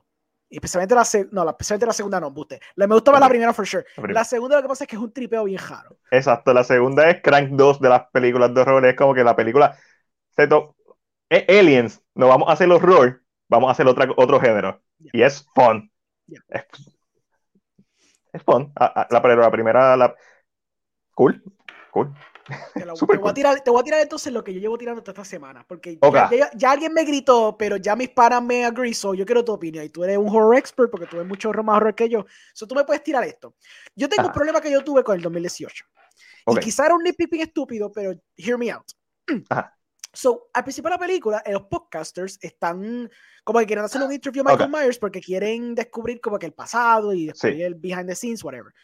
Como ven que no están sacando un resultado de Michael, entonces el podcaster saca de la, del bag la máscara y se la presenta en la cara, le dice, Michael, but you feel it, you feel the power of the mask, don't you? Y entonces todo el mundo como que está freaking out y un grito, que sé yo, Y de momento Ah, la película corta. corta negro, title, right? Okay. Ajá, ya. Y después, más adelante en la película, Michael obviamente se escapa y mata a los dos podcasters, va al trunk of the car, rompe ahí, saca la máscara, hay un close-up lento y que sí o que se está acercando un poquito de Olin, se pone la máscara, él respira hondo como si hubiera tenido, Un say, parece como un orgasmo. full. Está vivo, está, Sí, está respira, acaba de volver a nacer. volvió a nacer, exacto. Ok. Hear me out. I feel. Yo entiendo el por qué visualmente la película y to an extent, maybe narratively, decide hacer esas dos decisiones. Ujú. Incluso una decisión extra es cuando hay close-ups de los cuchillos antes que Michael los coja. Ujú. Hay un momento dado que limpian un cuchillo, literalmente lo ponen ahí. Yo Bien que obvio. sí, yo entiendo que son visual cues para la audiencia, meaning son visual cues para los fans, como que a los fans les gusta la iconography de lo que representa el Michael Myers mask, por eso les gusta como que enseñarlo de que, ah, Michael tiene, como que va a coger la máscara eventualmente y cuando la pone, pues le da ese momento que dura como unos 30 segundos de que Michael se pone la máscara, respira, he becomes one again with the mask Ujú. en contexto narrativo, yo pienso que es una decisión bien estúpida. So, en la original, es una máscara que él se joba de un Sí, lo mencionan. Ahí. una ni- cosa pasajera. Es irrelevante al. a- it might as well could have been a clown mask, a, Yep. a T-Rex mask, and Yep. it would have been, it would have served el mismo propósito para lo que Michael quería. It just so happens que era esa máscara, fue la primera que agajó, se la puso y seguimos para adelante. It's a creepy mask, for sure. Lo que, lo que voy es que esta película, en la de 2018, como narrativamente, la película nunca se ha definido de que tiene poderes místicos, que es una máscara que cuando Michael se la pone y se siente como, como si fuera Batman, cuando se, como Rorschach Ujú. cuando se pone la máscara, que es algo que completes him as a character. Nunca estuvo Ujú. establecido. Alguien dejándome llevar de John Carpenter brincando 2018.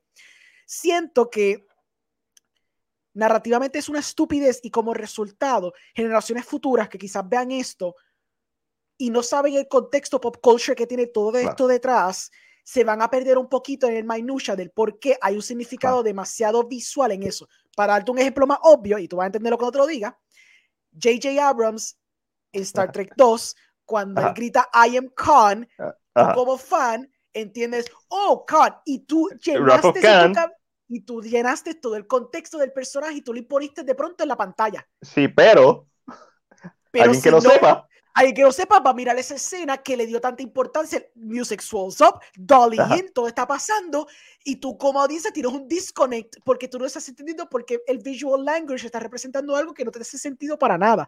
Y es Claro. algo que pasa mucho con Rebus. Star Wars hace la misma mila con like, the lightsaber de, de, de, de Luke cuando, cuando lo recibe de, la, de, la, de la alien. La- la muchacha alien que le da el, el Sí, lightsaber. de, una- de Lupita Nyong'o. Exacto. De Hay una importancia extraña al lightsaber que realmente si tú no tienes mucho contexto, incluso el contexto original no tiene sentido porque parece que es un Excalibur. Es algo Claro. absurdo.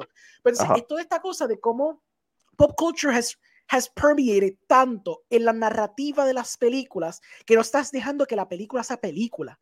Y estás Correcto. dándole un poquito de importancia o maybe a little too much a la cuestión del fan service, which is always important. and I understand por qué y eso brinda a los chavos. Pero entonces estás creando una pieza de arte, una pieza de entretenimiento, una pieza de whatever, que contextualmente va a haber elementos que a través del tiempo quizás se van a dissipate o se van a desaparecer.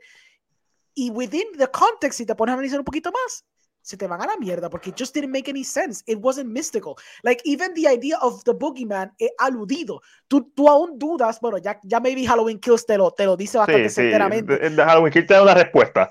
No respuesta, que no me gustó, por cierto. No, a mí tampoco. Oh, freaking hated it. Pero por Ya. lo menos hasta el 2018 todavía estaba la, el hint de que ¿is he a boogeyman? ¿Is he just a man? Como que todavía Ajá. ese debate está. Pero nada, nada tenía que ver con la máscara. ¿Me entiendes? So, Pa- what do you ah, think hasta- de todo eso? Ah, ok, hasta cierto punto, volviendo a Halloween de 2018, Sí. para mí, ahora mismo ese es el final perfecto de esta franquicia. Ok. Uno el- y brinca a, la, a, a 2018. Eh, en el contexto, obviamente, esto es una secuela que, a pesar de que intenta ser una secuela de la original, no puede negar el legado de Michael Myers y lo que representa la máscara en el pop culture. De la misma forma que John Carpenter no pudo hacer su idea original de la primera Halloween era una película y la segunda iba a ser otro tema totalmente aparte, posiblemente Season of the Witch. Pero a la gente le gustó tanto con Michael Myers que tuvo que traerlo para la película y cuando quiso hacer Season of the Witch, la gente se molestó porque no salía Michael Myers. So, automáticamente ya la es como Friday the 13 Jason no usa la, la máscara de hockey en la primera película. Jason no sale en la primera película, sale un Nightmare. En la segunda película sale Jason, pero tiene un saco de papa. Y en la tercera parte es que sale la, la máscara de hockey y se volvió tan icónica que, fuck it, Siempre. esto es Jason de ahora en adelante. Que incluso hasta el que se muera. hace lo mismo.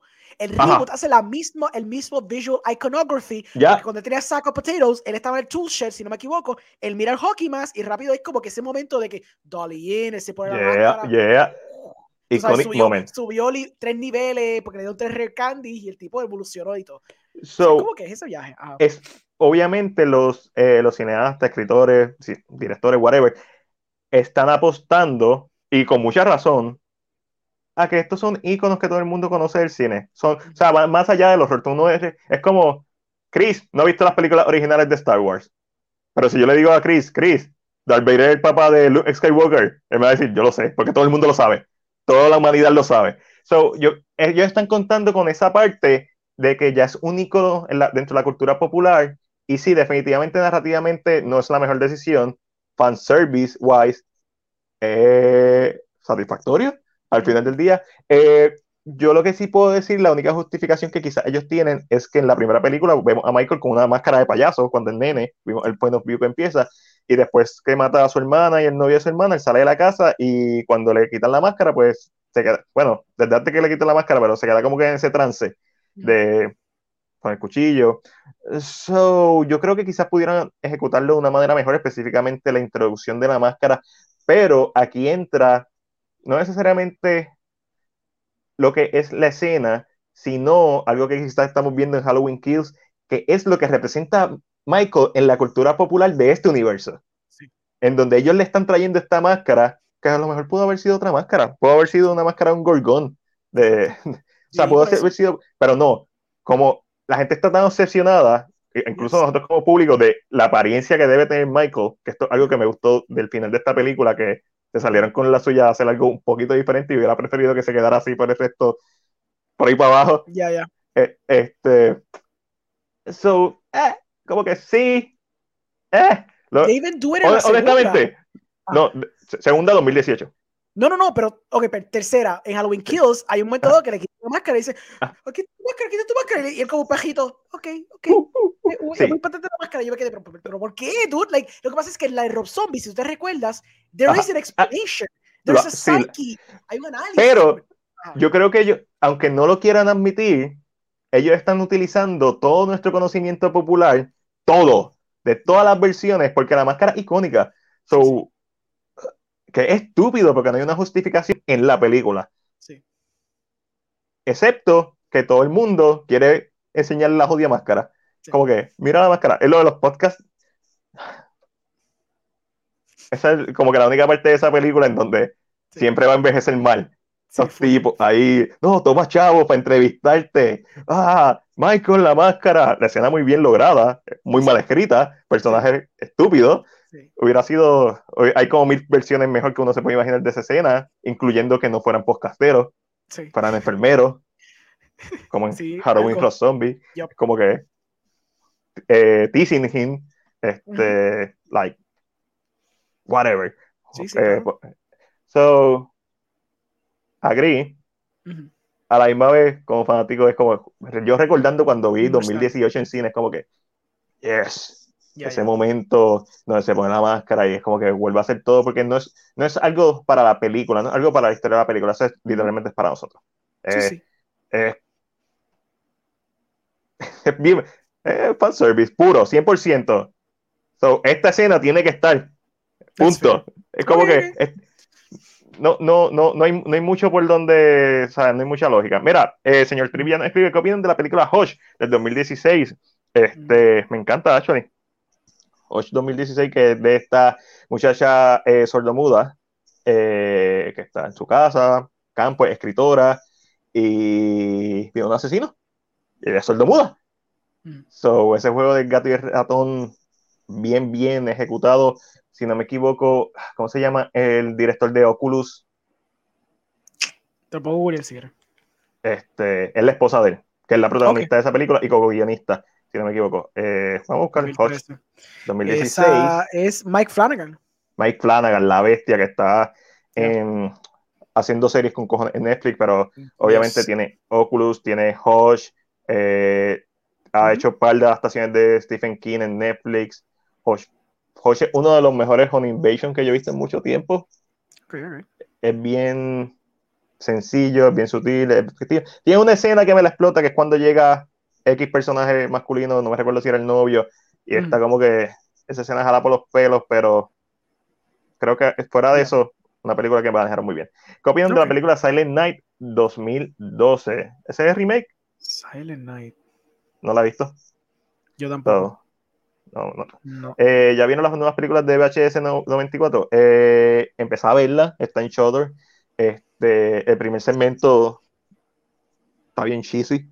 Está bien, eh, no el primer segmento, el, opening, que es donde se basan los otros segmentos que van a salir. Empecé a ver la de The Ratman, no la he terminado de ver, so me imagino que lo veré durante. Yo vi el algún momento. trailer, pero obviamente quiero verla porque a mí me encantan las VHS. Por más cheesy, malas que sean, el experimento, I love it. Sí. Ah, lo que es VHS y ABC of the, aunque ABC of the un poquito cuesta arriba porque son muchos. Sí, son muchos. Eh, eh, eh, es como que diablo, casi todos son bien malos. Por ajá. lo menos aquí en VHS siempre, tú le puedes sacar algo a lo que están haciendo, pero aquí en como ABC son de tan cortos a veces, porque a veces son como que, qué sé yo, un minutito, dos minutitos, pero esos son bien fucking malos. Sí, pero es complicado. Pero VHS eh, eh, 1 y 2, Vi- Viral a mí no me gustó mucho. Creo que Ah, solamente sí. hubo un segmento que me gustó.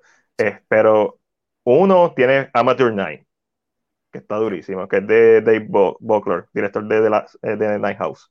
Ujú. Este, y entonces tiene. Ah, ¿cuál tiene?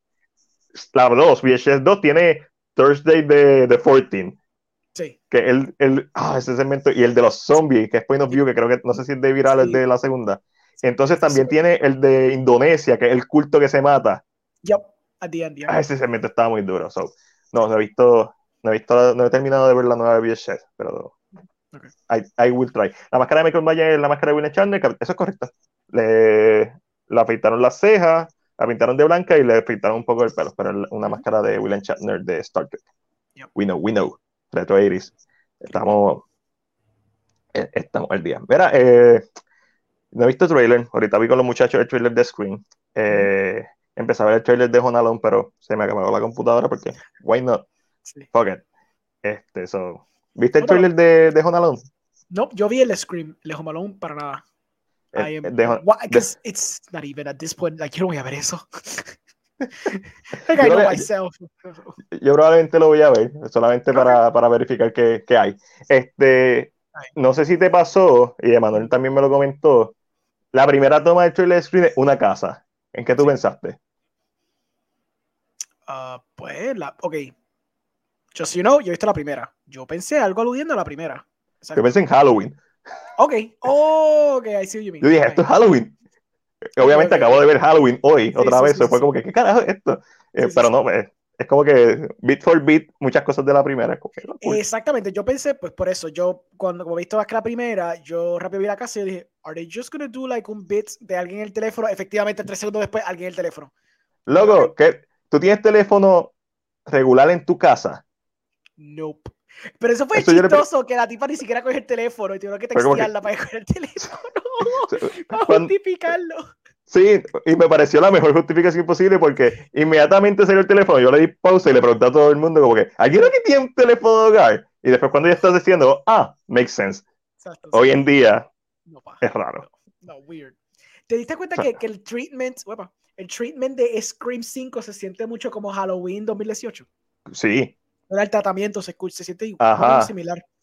sí, y me- bueno, me en base al trailer, la colorización me pareció curiosa, que fuera verdosa, azulesca, bastante diferente, bien diferente a Scream 96.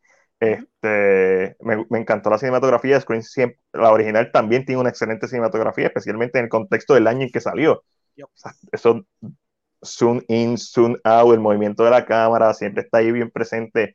Eh, el trabajo de la cinematografía está bien cuidado y eso también me gustó de esta, que cinemáticamente se ve mejor que el 96, pero es porque cinemáticamente estamos veintipico años, sí, veintipico años, 20, 20 25, 25 años adelante Sí, exacto. cinematográficamente, eso obviamente se tiene que ver visualmente mejor, en cuanto a calidad visual, no técnica visual, no cinematografía. Pero me gustó lo que vi. So, Scream es una franquicia bien fun. Ve la segunda. Y si te gusta la segunda, ve la tercera. Y sorprendentemente, si te gusta la tercera, ve la cuarta. Eh, Dale, eh. Es, una, es- es una franquicia que en mi memoria justifica su existencia de cuatro películas.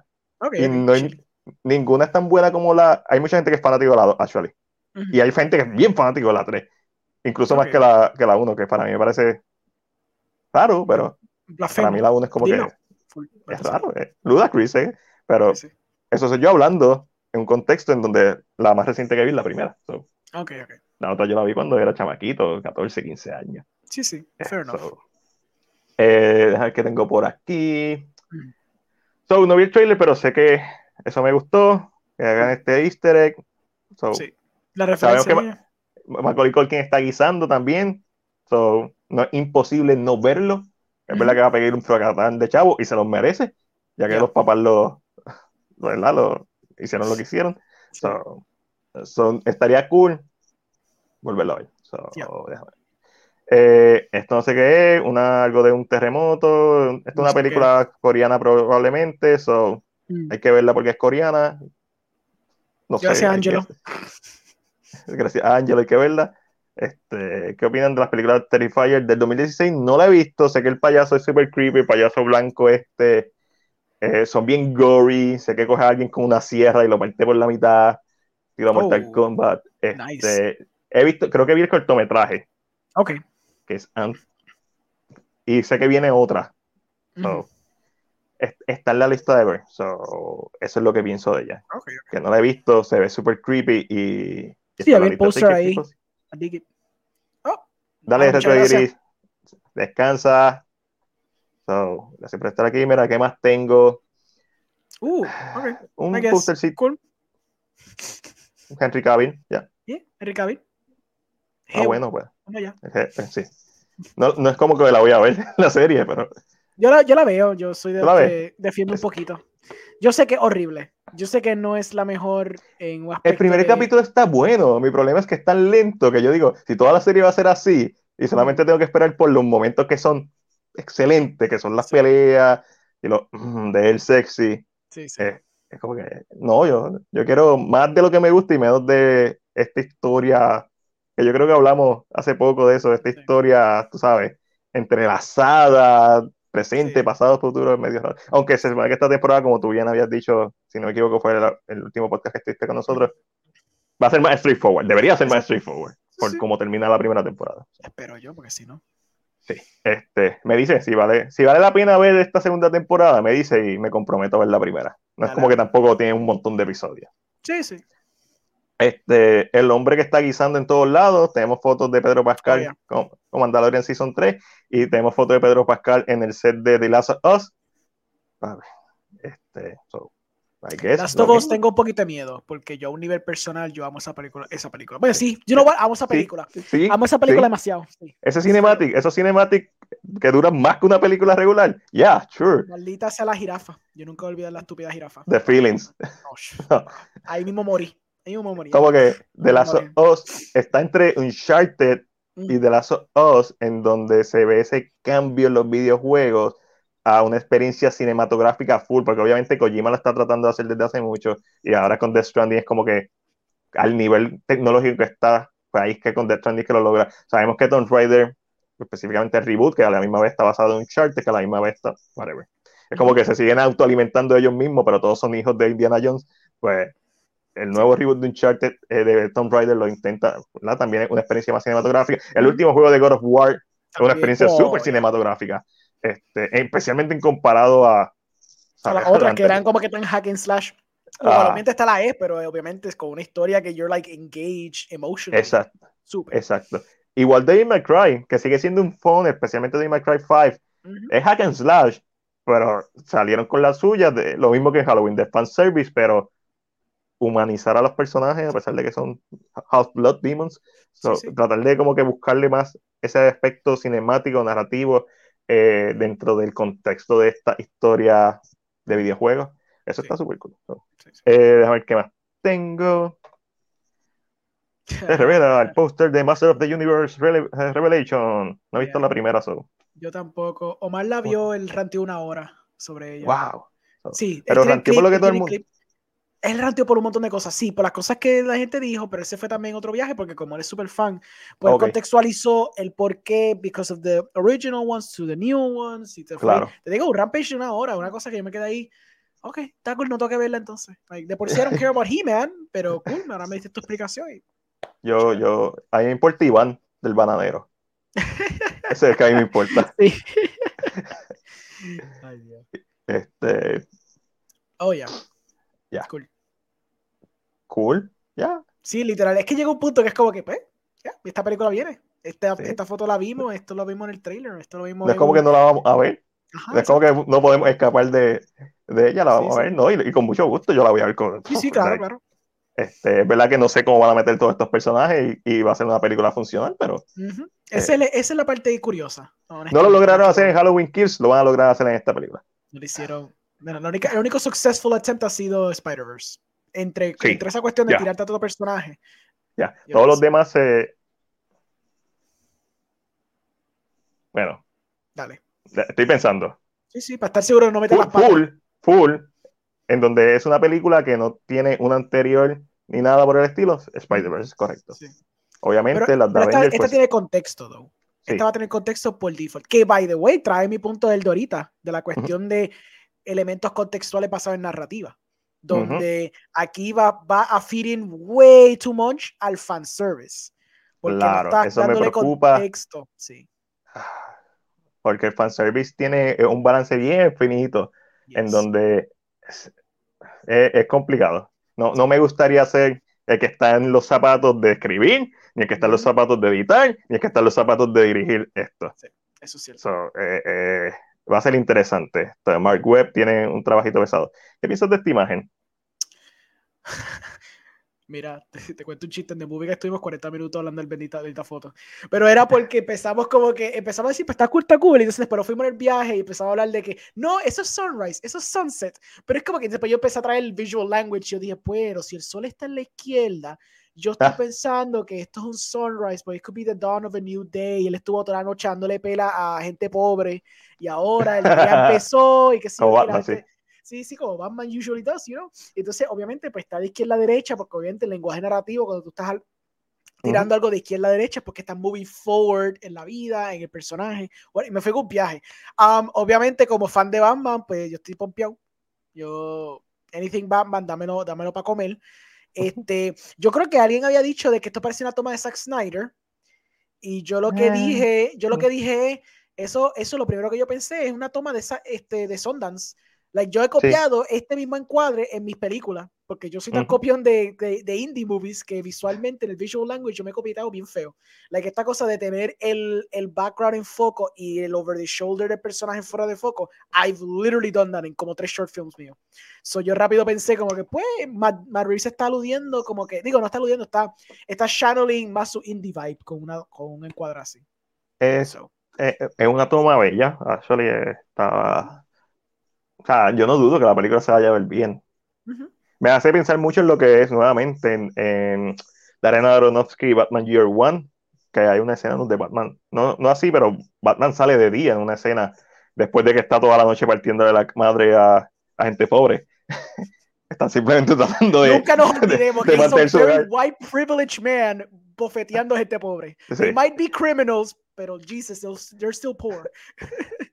No, si, si ustedes piensan que, que Robert Pattinson Batman se ve crudo, o incluso Ben Affleck Batman, el Batman de Darren Aronofsky le mete la, la manzana a un tipo dentro.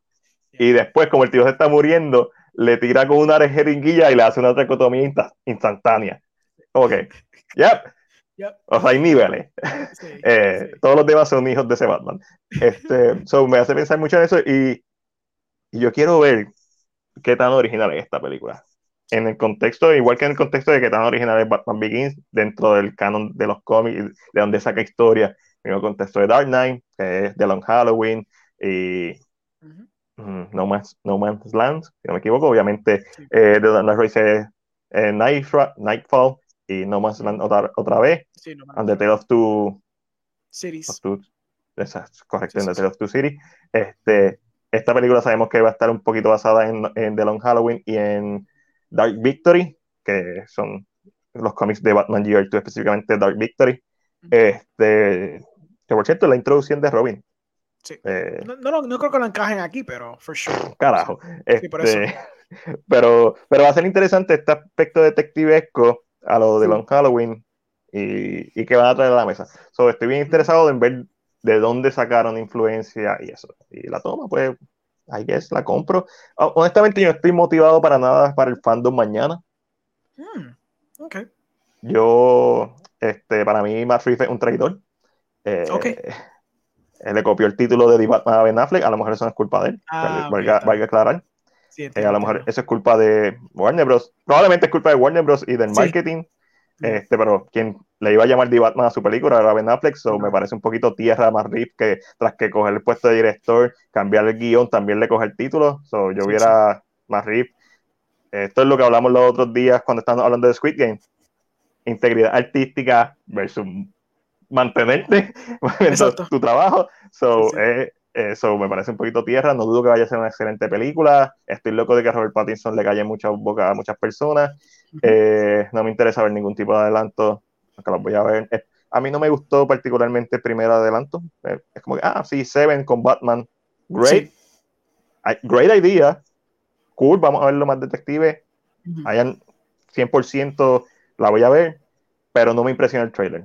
Hay Ok. mucha gente que le impresionó como, ah, de Zodiac Killer. Y yo, Sí, Fincher vibes. Yo vi Sí, Fincher Fin- vibes. Fincher by. Lo- Volvemos a esto. Seven, Está. Zodiac. Cool. pues, como que, está bien, if you're gonna channel something, pues channel Fincher, está bien, I don't mind. La gente le encantó cuando le estaba diciendo I am vengeance. Es como que, cool, I guess. Sí, sí. Ya, ya he visto eso anteriormente. So. No, claro, I mean, es que hemos Eh. visto tantas interpretaciones que es bien difícil, you know, re- rethread new ground. Y pues yo siento que Matt Matt Reeves está cogiendo lo poco que queda que no se ha explorado en live action, que es el aspecto detectivesco, que ha sido bien neglected. Y quizás un Batman genuinamente crudo, porque Nolan lo tocó, pero lo tocó y después brincó. Como que, Igual, como, Snyder lo tocó, pero es como que Sí. era, era otra, otro vibe. Entonces vamos a, a- a sacarlo rápido de ahí, porque ese no es el Batman que. Sí. Este, So, pues, yo siento que Maurice está tratando de jugar con lo poquito que queda después de 1101 interpretaciones de Batman. So, hay que darle props también eso porque está difícil. Like, cuando has tenido so many before you, está cabrón. it's, a, it's a big task. Like, llega un punto que ya los de Spider-Man van a hacer la misma cosa. Es como que el próximo director que haga un reboot de Spider-Man va a estar en la misma. Así, coño, ¿cómo No. carajo reinvento Peter Parker? Otro. Spider-Man. Sí. Eh, eh, no, Morales, haz otra cosa porque está apretado. Y está apretado porque hasta los videojuegos hoy en día ya están a ese nivel. Entonces, no, no tan solo tienes que competir contra las películas. Batman Arkham Knight Yes. es como Exacto. que. Súper buenísima. Entonces, buena. las, las, las series de Batman, Batman. Beyond, Batman The Animated Series. Bat- las películas de Batman, Flashpoint Paradox, las mil películas animadas que hay de Batman, hasta Gotham by Gaslight, que para mí es un peliculón bien Sí. poco valorado. Este, Sí. O sea, es como que diablo. Y, y más los cómics, que es el material original. Entonces, sí, está, está medio apretado, pero la imagen está bien bonita. Los pósters que tiraron Sí, hoy sí, están súper cool, bien bien artsy, me gusta, por lo menos va a tener una identidad propia el filme. Espero Ujú. que no sea que yo lo esté viendo y todo el tiempo esté pensando en David Fincher. Como que, Sí, que no sé, que se pierda el, la estampa de Matt Reeves como tal. Ajá, tú dices. por- sí, por- I, I can, yeah, I can see that. Sí, que se Eh. vaya tanto queriendo ser Fincher Zodiac que he loses sight of himself. Ajá, este, y, y la historia. Simplemente espero buenas actuaciones y ejecución. It, Ujú. eso es lo único que tú tienes que hacer. Trae- si pones algo nuevo a la mesa, cool. Haz tu película, haz tu trilogía, haz lo que te dé la gana, hazlo bien. Sí. Eh, ¿qué más tenemos por aquí? So, en lo que estoy interesado de ver del fandom es actually Black Adam, a ver si da un puto adelanto por primera vez, ya que la está- están grabando. sí. Eh, Este, no me interesa Peacemaker, no me interesa mm, posiblemente la otra película de Harley Quinn que van a anunciar este año, porque Mm. todos los años tienen que anunciar Sí. una nueva película de Harley Quinn. Claro. Eh, me interesa The Flash. Sí, yo también. The Flash. Es como que The Flash es mi motivo de, de ser mañana. Sí, yo, yo rezo, yo rezo que Andy, como director, le esté grabando eso y a lo último todo Salga. sea una conexión al Snyder Cut. Sí. Y ya, y ya. Eso, eso es eso todo lo es todo. Eso es Que justifique, haga un vindication a Ben Affleck como, como Batman, que haga, Sí. le haga justicia al Zack Snyder's interpretation de Ben Affleck. Tú sabes, por favor, just dame, dame ese Batman que yo siempre quería. Bring it home. Sí, porque si no va a volver a ser Ben Affleck, pues bring it home. Dame algo que finalice el, el personaje, el arquito que le queda. Dámelo. Dame ese Flash que ha crecido because of Zack Snyder's Justice League. No, esa No. mierda que vimos, que si no, que respete al GOAT, que lo respete y que entonces me Yo- lo yo traiga. Yo estoy ligeramente optimista, ya que el, el- la gente de efectos visuales que trajeron en la misma de Zack Snyder Justice League. So, está trayendo a Ben Affleck. Ben Affleck escribió, lo que me preocupa es que cuando Ben Affleck escribe este papel, que no sea una despedida, un swan song del personaje, porque ya tuvo una bastante bien hecha con Zack Snyder Justice League, si la queremos dejar ahí. Sí, sí, es verdad. Este, eh, ¿qué tanto, qué tan conectada va a estar o qué tanto se va a desconectar es lo que a mí me preocupa, pero Ujú. estoy, I am up for it. Zack Snyder está bien callado en Vero, Sí. fuera de lo que fue Steve of the Dead. Estoy como que worry. No sé qué significa eso. So, ¿Tú a te la misma imaginas que lo que está, lo que vería la noche, si estoy viendo DC Fandom y cogen cinco minutos y ponen a Zack Snyder ahí? ya, Si hacen Ya. esa mierda, fíjate. se cae. La, la- Mañana la- se va a- La señal se va a caer, full. Ma- sí, for sure. Mañana hay el movimiento de hacer el, rele- el release de Restore the Snyderverse. Se va a ir trending mañana. Ya eso Sí, está organizado. sí. Un montón de páginas lo van a hacer, un montón de fanáticos lo van a hacer. So, eso va a ser durante el DC Fandom para que Hamada respete. Y, y si no entiende qué es lo que la gente quiere, pues no Exacto. enti- Ah, no, que es el Snyderverse, que Zack Snyder Justice solamente un poquito, dos o tres personas la vieron. Película más vendida en Blu-ray 4K por meses. Todavía una de las películas más trending en streaming services. Sí. Este, las copias no se conseguían. Obviamente, aquí no se conseguían porque no están en Estados Unidos, pero se siguen acabando, se sigue vendiendo. So. Sí, sí, no, y con cojones. Una película que tú puedes ver en streaming por 15 pesos al mes. Y Ajá. la gente fue a comprarla como, como si nada, ¿me entiendes? Como Una si nada. estúpida. Exacto. eh, eh, iconic en Eso. el contexto de lo que representa para la historia de las películas. Actually, una película que. En, en contexto histórico tiene un capítulo en el cine versus muchas otras películas que quizás son hasta mejores. Es más, Man of Steel es mejor y no tiene un, un capítulo en el cine, en la historia. Cuando tú vas a hablar de la historia del cine, tú vas a mencionar a Man of Steel, tú vas a mencionar a, a Dark Knight, a Iron Man, que empezaron en el MCU, mencionas Avengers, bla, bla.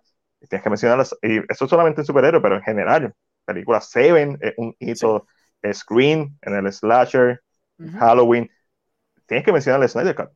Sí. Lo que En lo que son películas de Director Scott, de cumplir visiones artísticas, buf, eso es un Eh, ejemplo. mm, en específicamente el Snyder Cut, nunca antes visto. Lo Sí. más cercano había sido eh, Superman 2 de Richard Donner, Sí. que es un Frankenstein de, de película, el- lo más cercano a, a eso que haya pasado. No, el Snyder Cut es una película que estaba hecha, había un corte, lo que le faltaban eran efectos visuales y la presión y todo lo, el perfect, digo, fue la presión y después COVID, ¿verdad? Sí, Fue como que el logró. Perfect Storm. ¿Crees que anuncien eh, o den algún tipo de hint de Suicide Squad, de David Ayer? Hmm, esa está buena. Hay. Es que eran, eran tan jodones con que no querían hablar más del, del bendito Ayer Cut. Ideally sería ese próximo. Like, yo Sí. ellos, tan estúpido que es, pero es como que esa película está hasta más completada que la de Zack Snyder. They literally have to- Sí, me hacen menos todavía, menos trabajo. Y la pones en HBO Max y tienes algo para el próximo año. La pones el mismo año que salió el Justice League Snyder Cut del año pasado. ¿no ahí hizo mismo, algo? en celebración, el En Snyderverse, sí, sácale chavo, tú no eres un, un businessman, tú no eres un businessman. La gente lo ego, quiere, Cosa de Sí, ego. te, va, te gana el favor del público. Ellos pensaban que iban a tirar el Snyder Cut y era como que, ah, ahí iba a acabar. No, pa, No, lamentablemente el Snyder Cut está tan duro que versus la mierda que hiciste en 2017, que ahora la gente tiene curiosidad de, ah, tú también metiste las manos aquí. Es más, Sí. págale a Patty Jenkins para que haga la mierda, quita la mierda del final ese de Wonder Woman, la original, Exacto. que haga el que ya, ella quería, que creo que hasta lo grabó. Era, era más, era menos bombástico, era Exacto. más, pues, Sí, era más character driven o whatever, más simple. So, sí. yo quiero ver eso, yo no, está bien, Ares, cool, whatever. Eh, no sé, digo, Wonder Woman 84 no tiene remedio, pero Está un poquito complicado. Yeah, no, sí, eso es como Halloween. Yo- hay, una mejor película de Halloween Kills si, le, si solamente dura como 30, 40 minutos. That's fair. Sí, está conectada con Halloween Ends. Ya, Ya. sí, que sea, que sea todos los flashbacks y todo lo y, to- y, y todo lo que es secuela y Halloween Ends. That's it. Sí, exacto. Yeah. Todo lo del pueblo. Yeah, Eh. po- Porque no aportó, didn't do- yo entendí thematically why, pero Yeah, pero- no aportó nada. Sí. Mira, y lo, lo último que tengo Sí. es kind of triste, pero a la misma vez entiendo. El Ah, legendario actor Michael Caine anuncia su retiro de la actuación. Michael Caine es un nene, tiene 88 años, Sí. un legado ridículo de películas, like, ridículo, actor de, de teatro.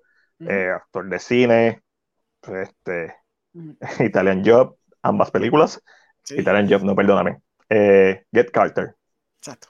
Get Carter, ambas películas, Eh, posiblemente estuvo en Italian Job la original, Yo que sabe? for some reason I feel like it- he did for some reason.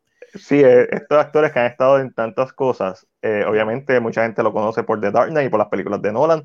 Sí. So, a Nolan se le va uno de sus darling. Espero, esperamos que esté bien de salud. Esperemos que no se esté retirando, ¿verdad? Por algún tipo de condición de salud. Sí. Que sea simplemente por la edad, quiere disfrutar sus últimos años, lo que le quede de vida. Eh, pero su legado está ahí. No sé, Alejandro, algo que tengas que decir sobre el legendario. A mí me cogió un poquito de sorpresa porque yo pensé que por lo menos iba a estar en Oppenheimer. Y me sorprende que quizás no le esté. Quizás Nolan le diga como que, mira, mira, yo tengo una, yo tengo una partecita chiquita para ti, like, no te quitas todavía, vete un día, yo te lo pago, tranquilo. Como pana, como pana, me favor de Voy, pana. para tu casa, te grabo en tu Ajá, casa. Te grabo en tu casa y le metes el green screen. Ya Zack Snyder me explicó cómo hacerlo, es fácil. Fácil. es fácil. Este, so, pero sí, Él lo hizo en el una- garaje, yo lo puedo hacer también, tranquilo. Full, exacto.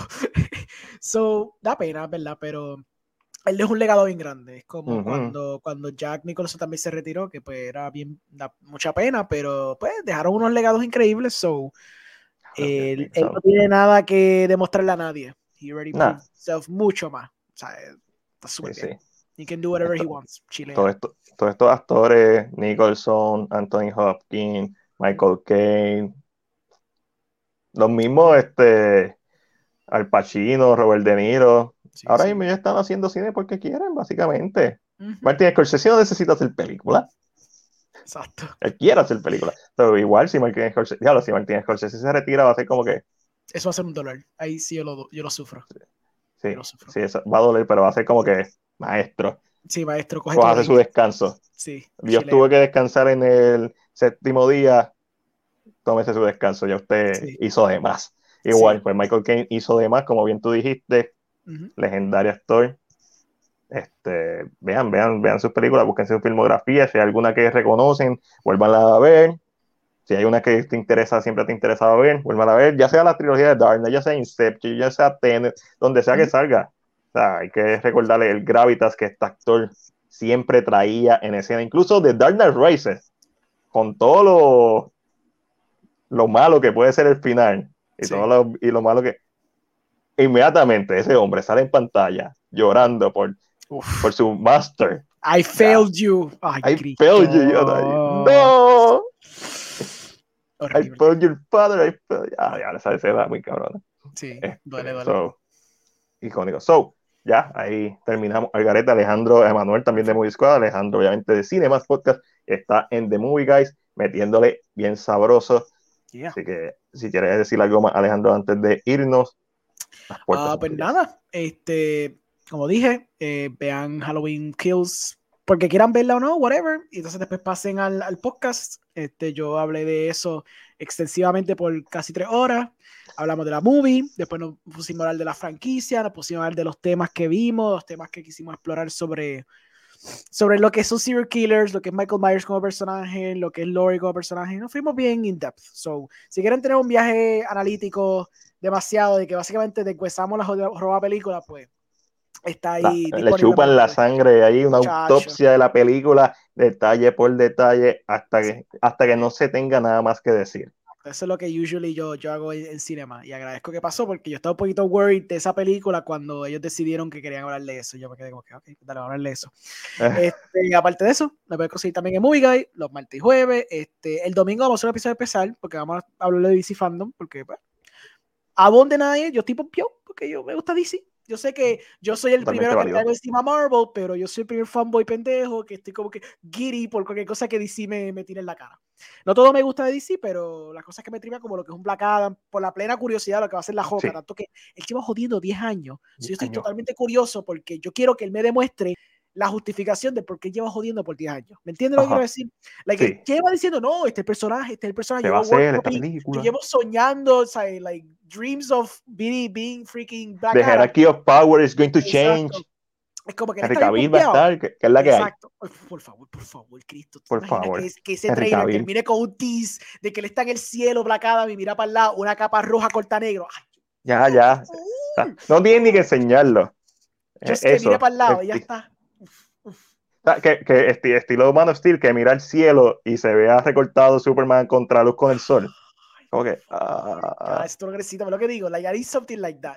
So, ves, por eso yo find, Ah, y que este- obviamente que salga el, el score de, de Hans Zimmer. Oh, yeah, de Hans Zimmer, just for ahí. Chef's Kiss y Sí, corta sí, negro. ya, pa- ya está. o sea, como que no te lo voy a enseñar, pero you know, You know, you just know. You know. Por eso. you know. Este, yo estoy pompeado para lo de DC Fandom, yo voy a ver mañana, entonces el domingo vamos a tener episodio de eso. Este, además de eso, también puedo conseguir con John de Big Boss 117 PR, conseguir en Cardboard Cave y también puedes conseguir en Sotaros Required. El próximo episodio va a ser el de Roma. Así que Durísimo. chequen ahí con John para eso. Y finalmente, la gente de 15 Richport, yo los amo mucho, Claro. les tengo mucho cariño, mucho aprecio. Y pues nada, yo estoy con ellos en After School Club y también estoy en este Cine, eh, Cine Nerds. Ah, así vi el podcast dos veces. Este, pero eso es todo realmente. Además de eso, pues nada, Google. La semana que viene, ¿dónde estamos? Ah, Estamos en Lucas. a ver, en Luzca, exacto. Empezamos en Luzca. Muy bien, gracias por recordarme Luzca. Empezamos en Luzca. Eh, por favor, vayan, apoyen cine local, apoyen cine internacional. Si, si Ajá. ver películas puertorriqueñas, un montón de películas internacionales por, que la- ni votando las sacaban. Sabes, es un festival que yo he ido un par de veces. Un festival que yo respeto mucho, yo admiro mucho. Excelente festi- festi- este festival. Gente super nice, la gente que trabaja ahí siempre tienen cosas bien chéveres para todo el mundo. Para los que quieren algo art house, para los que quieren algo horror fans, fantasy fans, geeky fans, hay anime, hay de todo. Realmente es un festival que acopla mucho. Lo más cool del festival es que usualmente muchos festivales cater to art house. So, yo aprecio ese festival mucho más por el mero hecho de que it goes against the grain. Es como, como, el, eh, como, el show, eh, como el Fantasia Film Festival, Ajá. el fa- el Fantastic Film Festival, que son festivales que cater to that. Y no hay muchos festivales en el mundo que son así a- al nivel que es como el Luca, que yo considero el Ujú. Luca bastante reconocido. Este, yo respeto mucho que el Luca tiene esos genres que la gente a veces dice, ah, eso no es cine arte, joder. Y como que no, jodete también, eso está súper cool. Sí. So, en verdad, verla.